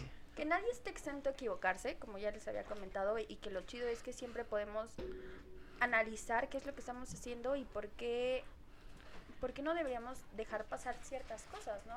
Porque a lo mejor no solo por nosotros, sino porque tal vez estamos haciendo, estamos ayudando a otra persona a que empiece a alzar su voz o que sepa que su voz tiene un valor, que eso es un conflicto con el que muchas mujeres luchan diario, diario. Oye, pero... Sí, ah, bueno, adelante. No, no, dale, yo sé. Bueno, es que ahorita eh, que dices del conflicto de, eh, yo pues seguí preguntando, ¿no? A más personas, más o menos, este, qué pensaban al respecto, ¿no? O sea, si a ellas les había pasado algo, eh, como toda mujer, ¿no?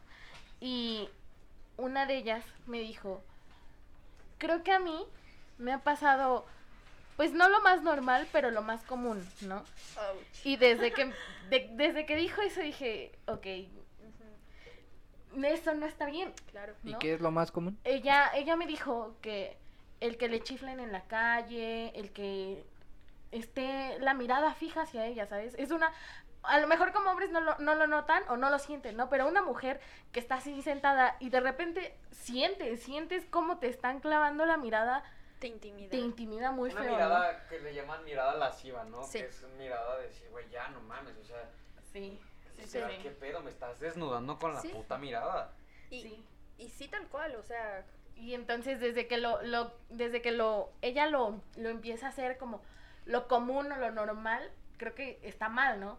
Y hay muje- mujeres que, ay, es que a mí también me chiflan. No, pues no está bien. o Sí, sea, no que, es que también lo hagan. No es tampoco. competencia, no aguanta.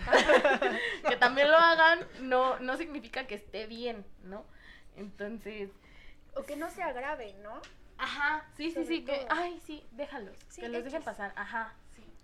Sí, eh, eh, sobre todo eso con los, con los piropos, creo que es uno de los ejemplos más, que, que aterrizan más rápido a tierra porque, mira, hay una frase que dice muy bien, no todos los hombres son acosadores, pero sí lo suficientes para que todas las mujeres hayamos sido acosadas por lo menos una vez en nuestra vida. Claro. Entonces, aunque, aunque ustedes como hombres no hayan vivido estas situaciones de acoso, les apuesto lo que quieran a que por lo menos una vez en su vida han visto a otro hombre chiflarle Sí, a una claro. mujer. Sí, claro. Si no es que ustedes han sido esos hombres, si no es que sus amigos han sido y ustedes no han dicho nada. Nada. Entonces, Ocho, leíamos en datos, 8 de cada 10 mujeres han sufrido de acoso, 6 de cada 10 mujeres han sufrido de violencia de género en cualquiera de sus vertientes. Y pues creo que es lo que acabas de decir tal cual. O sea, prácticamente ejemplo que- 60% y 80% Sí. de las mujeres que son a nivel mundial, porque esta estadística está a nivel mundial, ujú. han sufrido de acoso y han sufrido de violencia de género. Con un 20% de diferencia. O sea, Sí. ¿dónde está la limitante y dónde vas a dibujar la línea? Exacto. ¿Cuánto pasa del 60% a la que ¿Hasta le chiflaste al decimos que es 80%, güey? Oye, pero creo que, que algo, creo que algo, este, o al menos que a mí se me complica en el feminismo, es, es hasta dónde está correcto y hasta dónde es extremista. Es- Algo a lo que me referí hace rato con las vertientes, y voy a poner un ejemplo que en lo personal, y lo digo abiertamente, me causó risa. Es, fue un video de hace poquito que estaba en una, en una asamblea donde se iban a tratar temas feministas serios, por ejemplo, feminicidios, por ejemplo, violencia a la mujer. Y entonces una de, de estas chavas que, o que estaba presidiendo la sesión sale para mí con una mamada. Bajen el aire acondicionado porque es un micromachismo. Ah, yo también. Yo me quedé así de, güey. Primero me impactó, dije, oye, pero están para hablar de temas serios como feminicismo, como cosas. Y lo dice frente a jueces, oye, es que el aire acondicionado también es un micromachismo. Yo casi, ah, cabrón. Pero-. Yo, yo, yo no Ya, entiendo pero, eso. O sea, ¿bajo qué argumento? ¿Por O sea, qué? O sea, porque, solo por eso, solo güey. porque tenía frío. Solo porque literal. tenía frío. Porque hacía mucho frío. Pero fue como un Bueno, pero esa pregunta a lo mejor chascarrillo. podría No, ser no, mejor. no, ¿En serio? totalmente en Esa pregunta podría ser... Necesito contexto. Yo también. Mira, Mira, los pongo en contexto. Ajá, sí. Como les decía, fue una, era una, una asamblea con, frente a jueces porque iban a promocionar unas leyes, anti, bueno, pro al feminismo, para levantar seguridad en ciertas zonas para que las mujeres pudieran circular seguras, aumentar, aumentar seguridad para que las mujeres pudieran salir de noche sin ningún problema a que les pudiera pasar algo, lo cual debería ser totalmente normal. Pero esta chava, este, en uno de sus comentarios, en vez de atacar a eso, dice, oigan, este, también les pido por favor que bajen el aire acondicionado, porque eso también se considera un micromachismo. Y el juez, se, el juez se queda como yo, se quedó como que, "Per- perdón, escuché mal, me lo puedes repetir. Y la chava lo volvió a decir, sí, le pueden bajar el aire acondicionado porque esto también es un micromachismo. O sea, acusando a los jueces de que el aire acondicionado estaba fuerte, que lo Porque- ponían a propósito. que lo ponían a propósito así, que eso es un micromachismo. Entonces yo me quedé así de, oye, ahí es donde yo me pierdo, dónde está lo correcto, lo que, nos, lo que también muchos hombres apoyamos, a dónde cae en lo extremista. Este es un ejemplo muy claro. Me, me gustaría, para poder hablar de él, me gustaría verlo. Verlo. No Ah, puedo hablar. Y sobre todo yo. Estuvo como circulando soy, mucho en como Facebook. soy periodista, tengo más como esta Sí, cosa no, de sí, no claro. hablar de cosas que no. Después sí, seguro te lo podemos dejar ahí al aire, pero, ¿sabes sí, qué? si puedes buscarlo, de Sí, verdad, claro. te- créeme que te vas a impactar, porque incluso yo le pregunté a muchas de mis conocidas, oye, ¿qué onda con esto? Porque hasta ese momento yo no conocía ese término de micromachismo, la verdad. Mm. Le pregunté a amigas que sí están muy activas en eso y me dijo que los micromachismos, al menos el 80% de ellas me contestó lo mismo, para ellas es una mamada, porque simplemente están cayendo en lo, extremi- en lo, en lo extremista al reclamarle a hombres por cosas que a lo mejor no, no está en su control o simplemente son causas de la naturaleza o, o- o de la costumbre. Pero si puedes de verdad buscarlo y Pues a lo sí, mejor al después rato, por ahí nos pasas la podrías opinión. mandar para que ya también en- eh, entienda ese contexto Sí. viendo lo que sucedió y tener una opinión va a quedar como yo.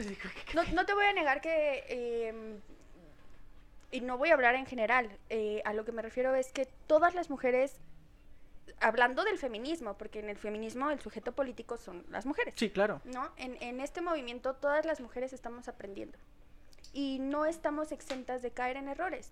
Y eso no quiere decir que tampoco podamos corregirlos, ¿no? Que es Sí. justo lo que decimos aquí. O sea, no tiene nada de malo que tu amigo haya hecho Sí, chistes no, se machistas. El, el, el chiste es que analice, ¿no? Que diga, bueno, a lo mejor y para mí son graciosas, sí, pero en este contexto, en este país en el que estamos viviendo donde no es el chiste, o sea, no tiene nada de chistoso pensar que asesinan brutalmente a 10 mujeres diario. Sí, y si claro. no es que hay días donde la cifra se eleve hasta las 15 mujeres por día. Estamos hablando de una media. De una media entre 365 días del, a- días del año donde varía mucho, ¿no? Entonces, es un proceso de aprendizaje muy cañón. Que, por, por ejemplo, yo hablando desde mi experiencia personal, yo he notado que la gente cree que cuando tú le dices que estás, que, que eres feminista, que estás metiéndote a los temas de feminismo, muchos sienten que es como, ay, puro amor entre mujeres, rosas, Ya te vas a pintar el pelo de flores". verde. Ajá, y, y te voy a decir algo. O morado. Bueno, es que hay los dos movimientos, ¿no? También. Es para mí el feminismo y para muchas allegadas ha sido una, uno de los procesos más difíciles de nuestras vidas, porque implica empezar a analizar las experiencias de vida que has tenido y por qué se dieron de cierta forma y por qué tú hoy en día estás actuando como estás actuando, porque muchas veces ni siquiera nos cuestionamos por qué estoy haciendo esto. Claro. Claro. Y el feminismo vi- para mí ha sido una oportunidad de cuestionarme todo y, híjole, qué difícil. Yo vi en Facebook un, como dices, ¿no? Los chistes. Aparecía un, un, un diálogo, ¿no? Que decía, papá quiere un pony. Y el papá le decía, no. Y apareció una foto de, de la niña y después aparecía como que se convertía en Ah, feminista, ya. ¿no? Y comenta una chava, ojalá hubiera sido que no me compraron un pony. Y no que mi papá me violó desde los 7 años hasta los 11 Sí. También y sufrí, sufrí violencia junto con mi madre, ¿no? Entonces creo que la empatía de meterte o siquiera escuchar del por qué ella está ahí, ¿no? Exacto. Eh, a lo mejor, sí. No, no, no. a lo mejor, bueno, a nosotros no nos ha pasado afortunadamente, pero el, el sufrir eh, acoso, no, no en familia, pero acoso en la calle, ¿no? Que va desde una mirada, un, un chiflido, un comentario, eh, un toque, eh, hasta que te jalen, ¿no? O sea, no sabemos has- hasta qué punto se puede convertir en, en, ¿cómo se podría decir?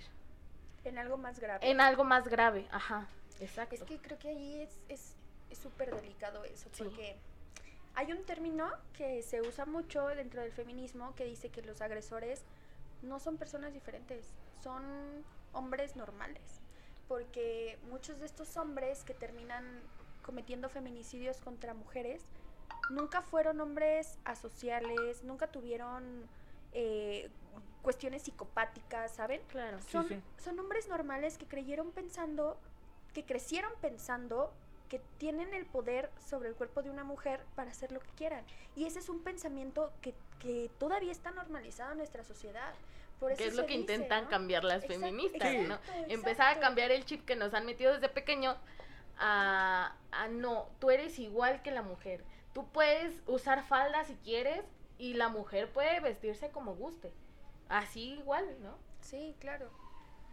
Ahora, eh, ¿No, no pasó apenas que fueron a una secundaria unos niños con falda? ¿Y las Sí. niñas con pantalón, algo así? Qué padre estuvo sí. eso. a eso iba, o sea, justo. Era mío el tema, güey, no te das pendejo. No, no, no. No iba al tema de los niños, iba al tema, a la pregunta. Puedes continuar tú. No, ya no, güey, ya no quiero. nada. Sigue, güey, gracias. El hilo. Gracias, güey. Te- pero discúlpame, güey, discúlpame. Era broma, güey. Ya Eh, no, yo no sí, a ver, nada cuéntanos, preparado, güey. cuéntanos. No, pues solo eso mismo que, que en una secundaria, no sé en dónde. Sé que fue en México, pero no sé en dónde. Que los niños ya podían ir con falda si querían y las niñas con pantalón, ¿no? Y sí fueron, así. Algunos. Y pues qué chingón, ¿no? Hay... Pero dime. ahí el tema de ir con falda, niños y falda, niñas, ahí es un tema más de pues haz lo que quieras, ¿no? Eres de libertad, ¿no? De Pues sí. Ajá, exacto, más que de tú puedes ir con falda o como una mujer o tú puedes ir con, con pantalón como un hombre porque sería como que ahí entrar en un, en un conflicto, ¿no? Como entonces, Complicado. ajá, exacto, entonces sería más como de romper este El gen- estereotipo. El Exacto, estereotipo. ajá, o sea, haz lo que quieras, quieres este, con falda te sientes a gusto, pues está bien, ¿no? Y Yo- algo, ay, perdón. No, algo adelante, adelante, adelante. que se dio también, hablando de estas situaciones en contextos de escuelas, cuando a los niños dejaron de decirles que tenían que cortarse el cabello tipo militar, ¿no? Ah, sí, casquete Y que- corto. Y que las niñas tenían que llevar como el cabello, por ejemplo, por lo menos yo cuando fui a la primaria iba en una primaria privada, ni siquiera era una escuela católica ni nada, pero las niñas sí teníamos que llevar el cabello largo.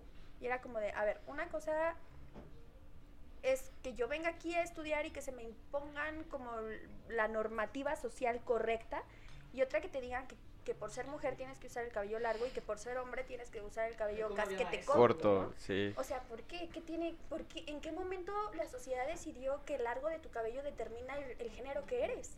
O sea, y muchas cosas han partido desde ese mismo punto de vista, ¿no? Que si usas falda es porque eres mujer.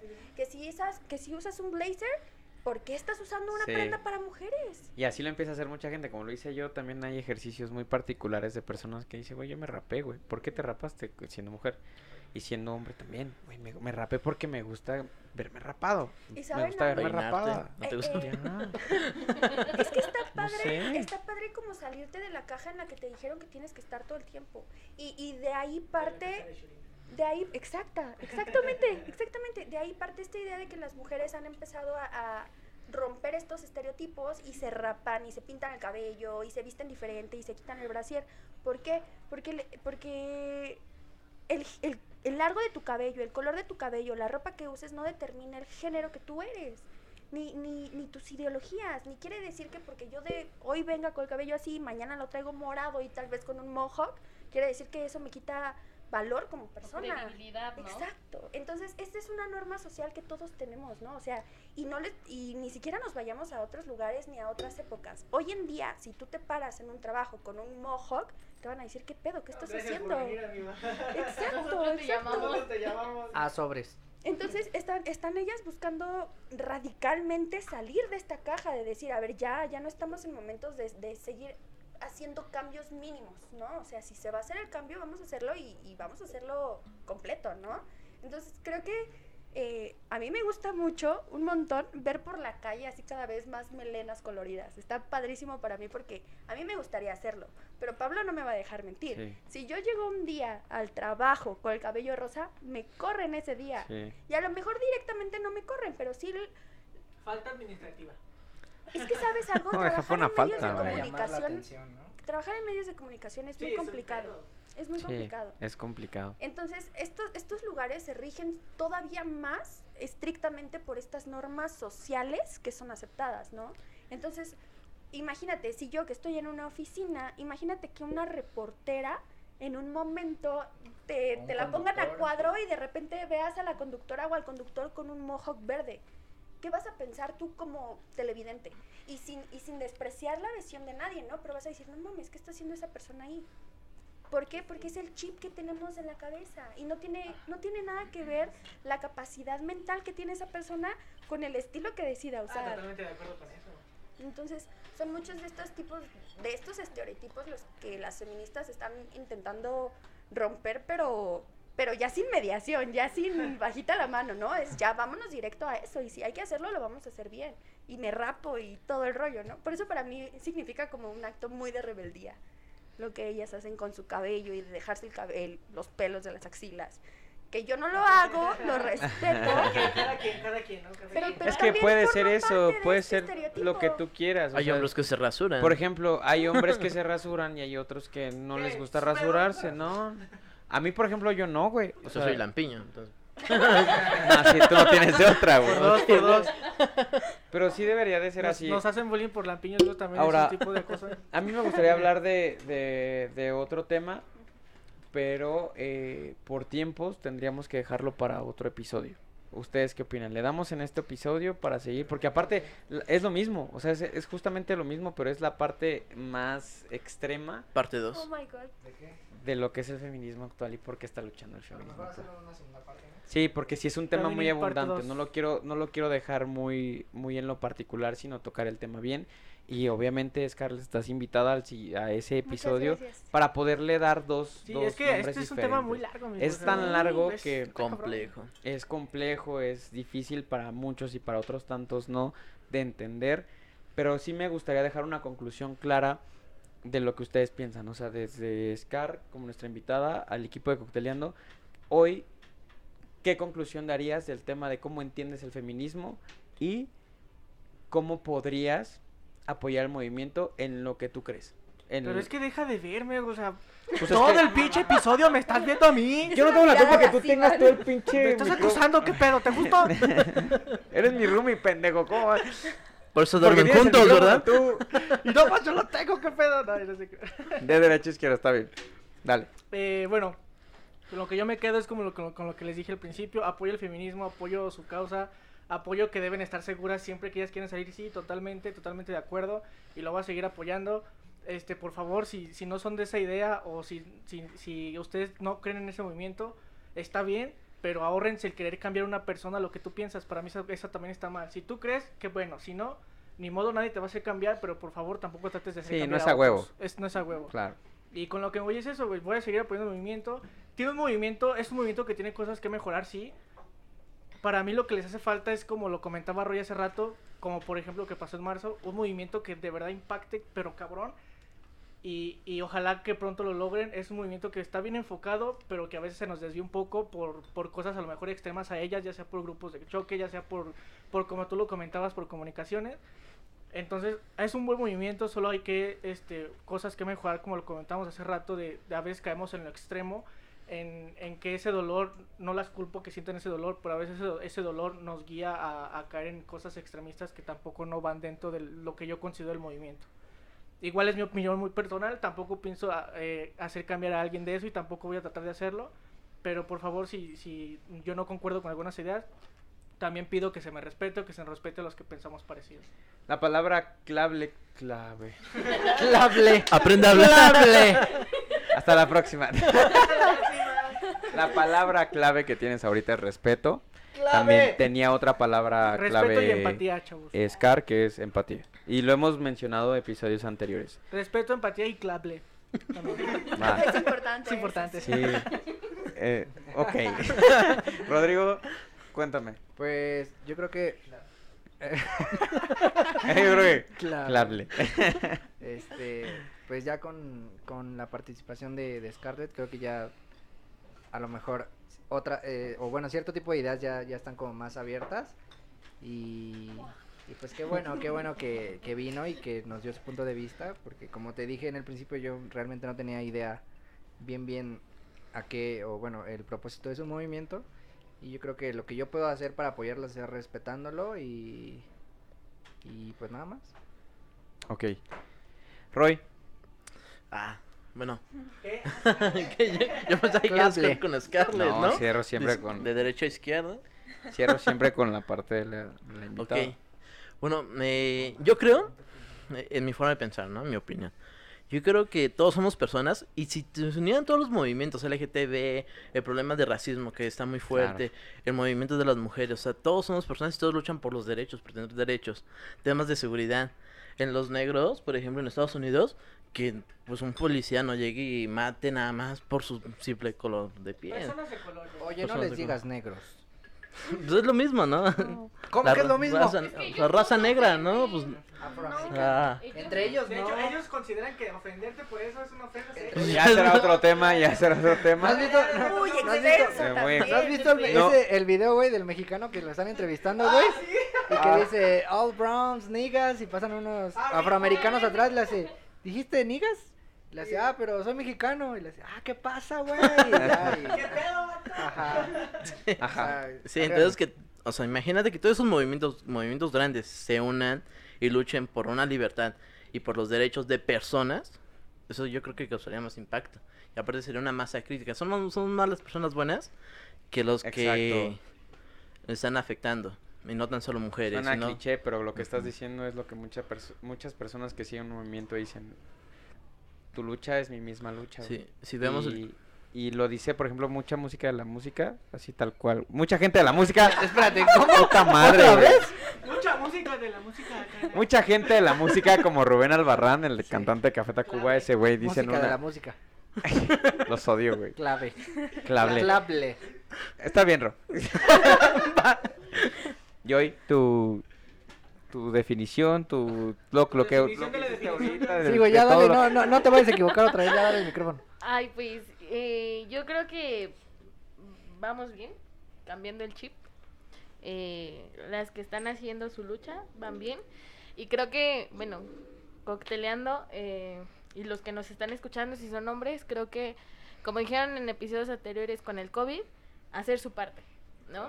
Eh, Ay, si no sigue ella. yo sí escucho, claro.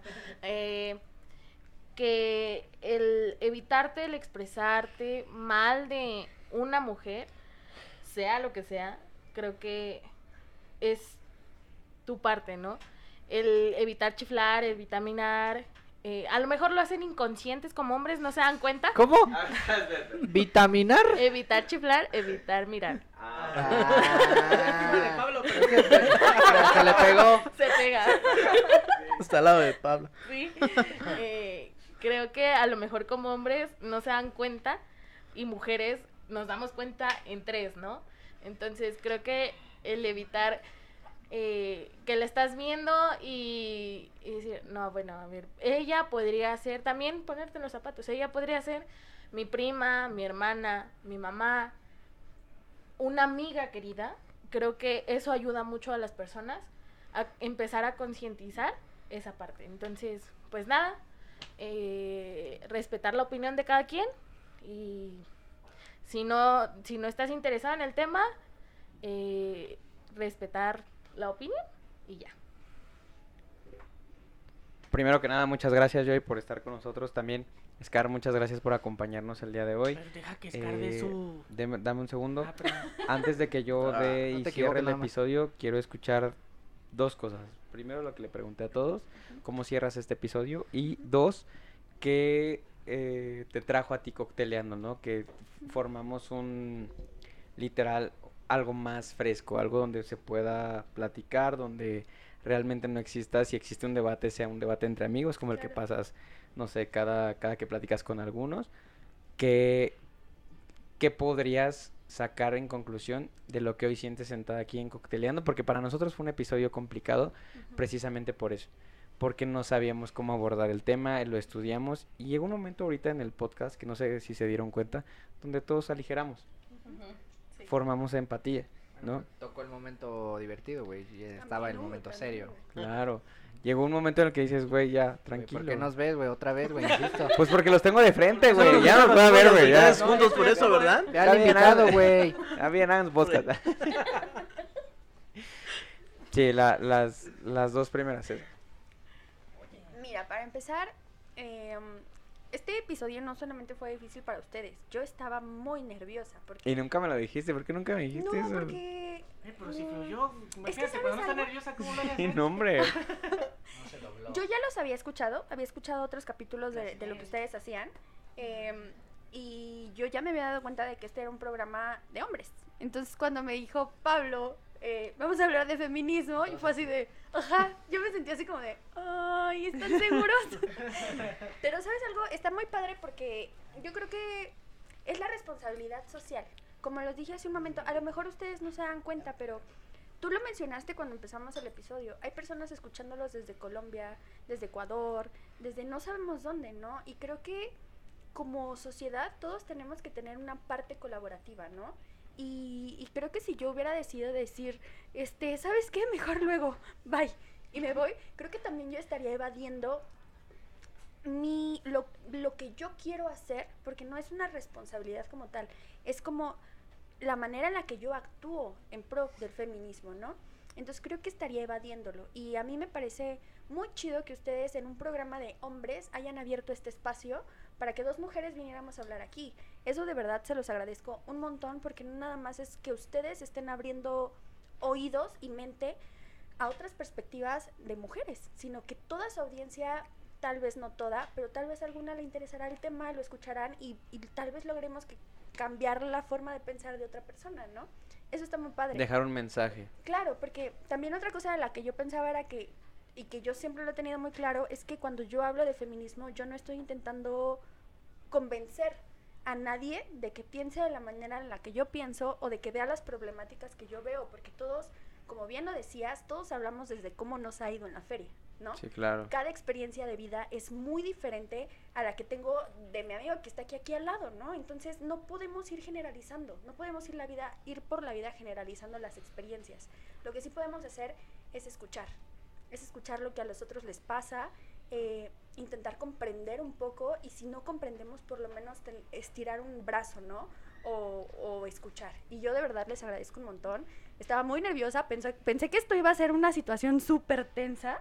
Les agradezco que no. Desconecte. No, yo también pensaba lo mismo, ¿eh? Todos, Porque es la un- verdad es es un que tema como es un tema muy complicado. complicado, todos veníamos con esa tensión.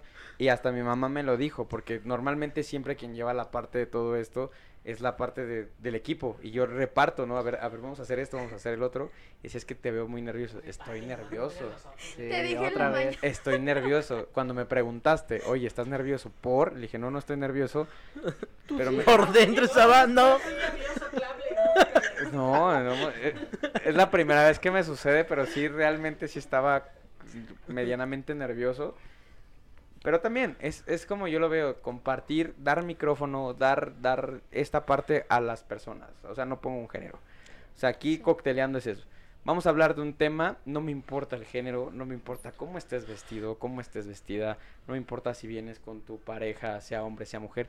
Lo que me importa es quién eres tú como persona. Y, y cuando yo te invité fue precisamente por eso, ¿no? Porque realmente siento yo que para hablar de este tema hay muchísimas personas, pero creo yo que si es de un lazo que vas generando dentro de lo que estás conviviendo día a día y que sientes que hay esa conexión de decir, bueno, vamos a hablar, Es más simple, ¿no? es más tranquilo, es más fresco y eso es cocteleando. Y eso me llevo yo de ustedes, que, que a pesar de que fue una situación muy tensa para todos, que logramos como escucharnos entre todos, decir varios puntos de vista, a lo mejor no estuvimos de acuerdo en todo y aún así nos la pasamos bien. Y creo que eso es lo que hace falta en el mundo, gente que aprende a escuchar y no nada más atacar y a decir, no, no, no, esto no, esto sí.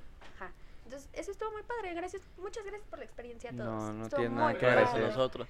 Sí, sí, tenemos parte una parte dos. super parte dos. Tenemos una parte 2, pero Claro. muchas gracias por acompañarnos el día de hoy.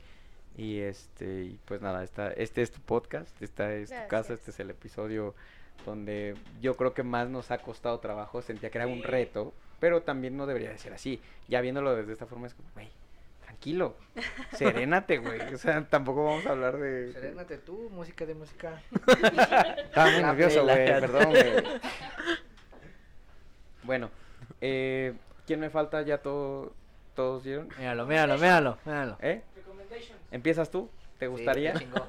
Ah, Te digo Por que con hablar, güey, recomendaciones. por hablar. Pero primero, episodio, hoy voy a chingar a Foráneo, güey.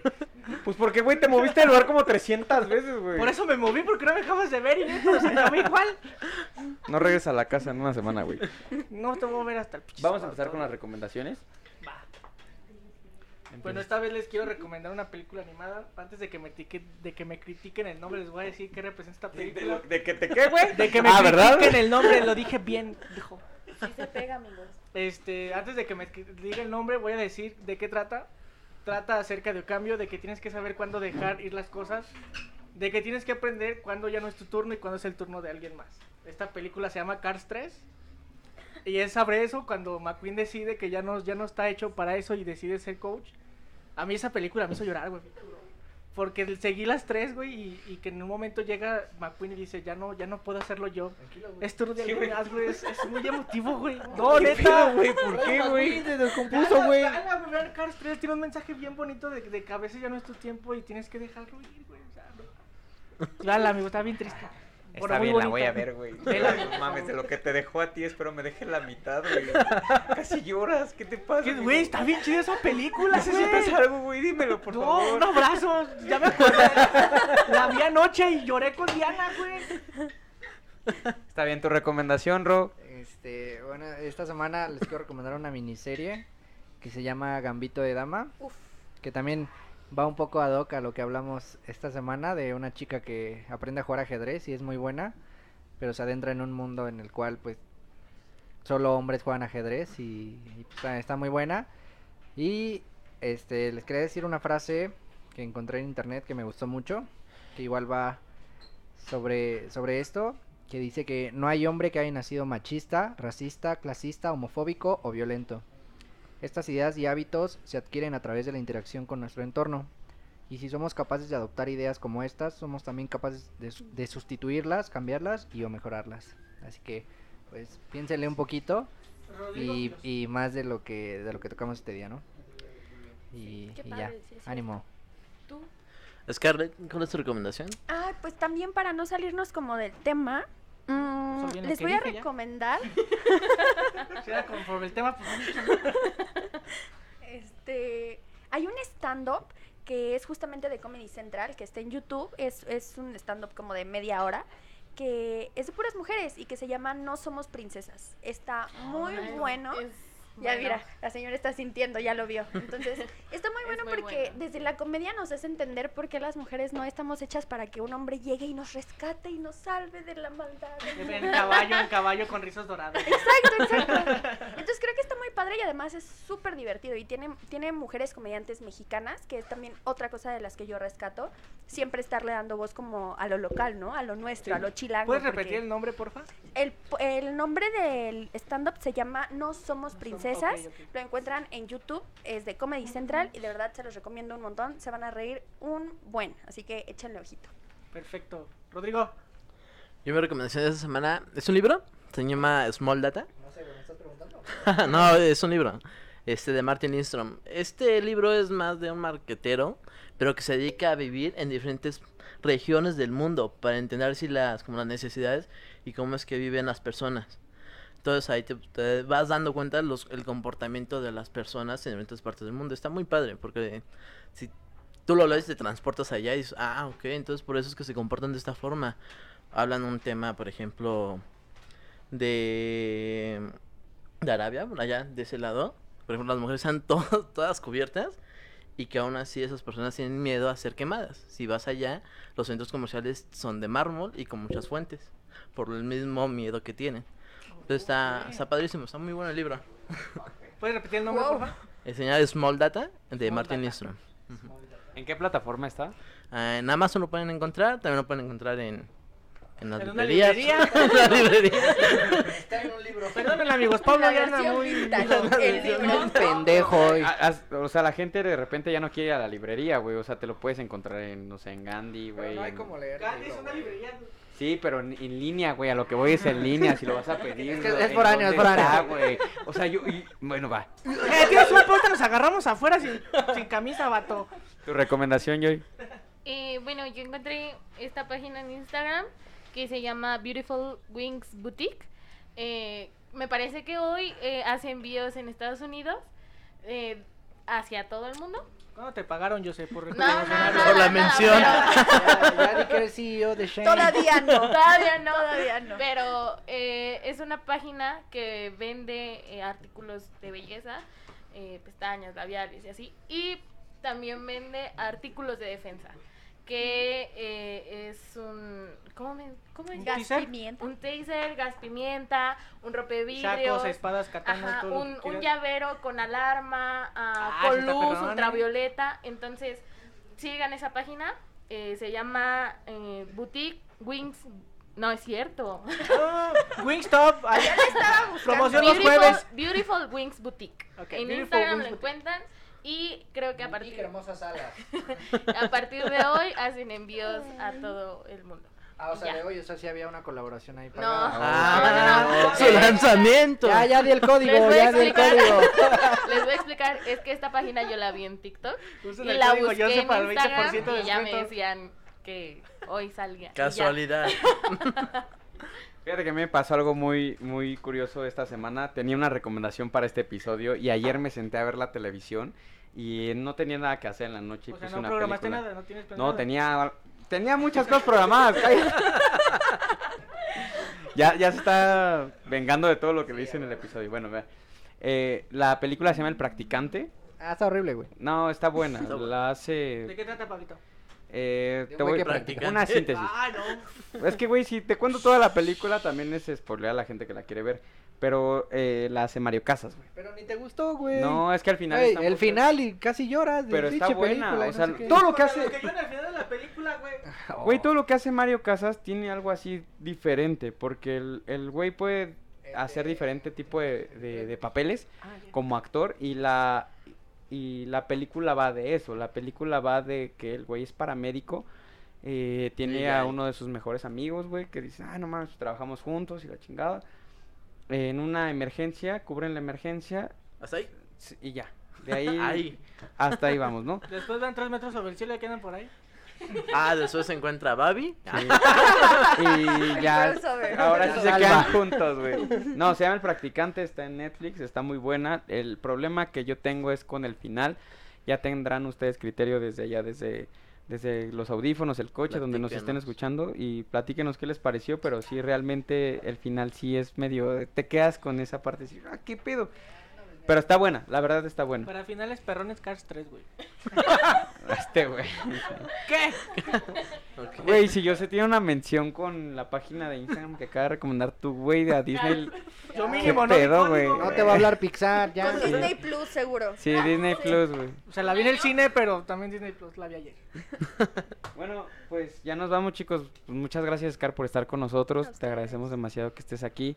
Ya tendremos un segundo episodio para seguir tocando esto. Sea, ya, ya está pactado, sí va a haber. Ya está Huevo. pactado. Eh, a lo que sigue después de lo que hablamos del feminismo, para dónde va este movimiento y por qué llega a tanto. Este, nosotros nos despedimos desde acá, desde los micrófonos. Nosotros hablamos dos idiomas. ¿Cuáles son, Ricardo? El español y la pendejada, compas. Les Ricardo más mucho. pendejada que español, pero. Les agradecemos ya lo han mucho. podido notar. A ver, güey, es una cebolla. Tienes que poner por capas y llegar a mi inteligencia, güey. Les agradecemos mucho escucharnos y pues ahí estamos como cada martes. Eh, las redes sociales. te- primero Eh, contigo Ricardo porque le dices que día, todo, todo el puto podcast podcast, conmigo, Ajá, a ver, contigo Ricardo. Eh, Ricardo Barajas Navarro, Instagram y Facebook. Próximamente OnlyFans, espérenlo. ¿Qué cada episodio dices eso y ni está? ¿A qué? Eh, Instagram. Yo, ¿a qué? Tú cada pinche miércoles me meto y no está, güey. Lo tienes en vivo. Rod, Rodrigo, tus Eh, Instagram, guion bajo RL13. Nada más. Scar, tus redes sociales. Scar-rom en todas las redes sociales, ahí me encuentran.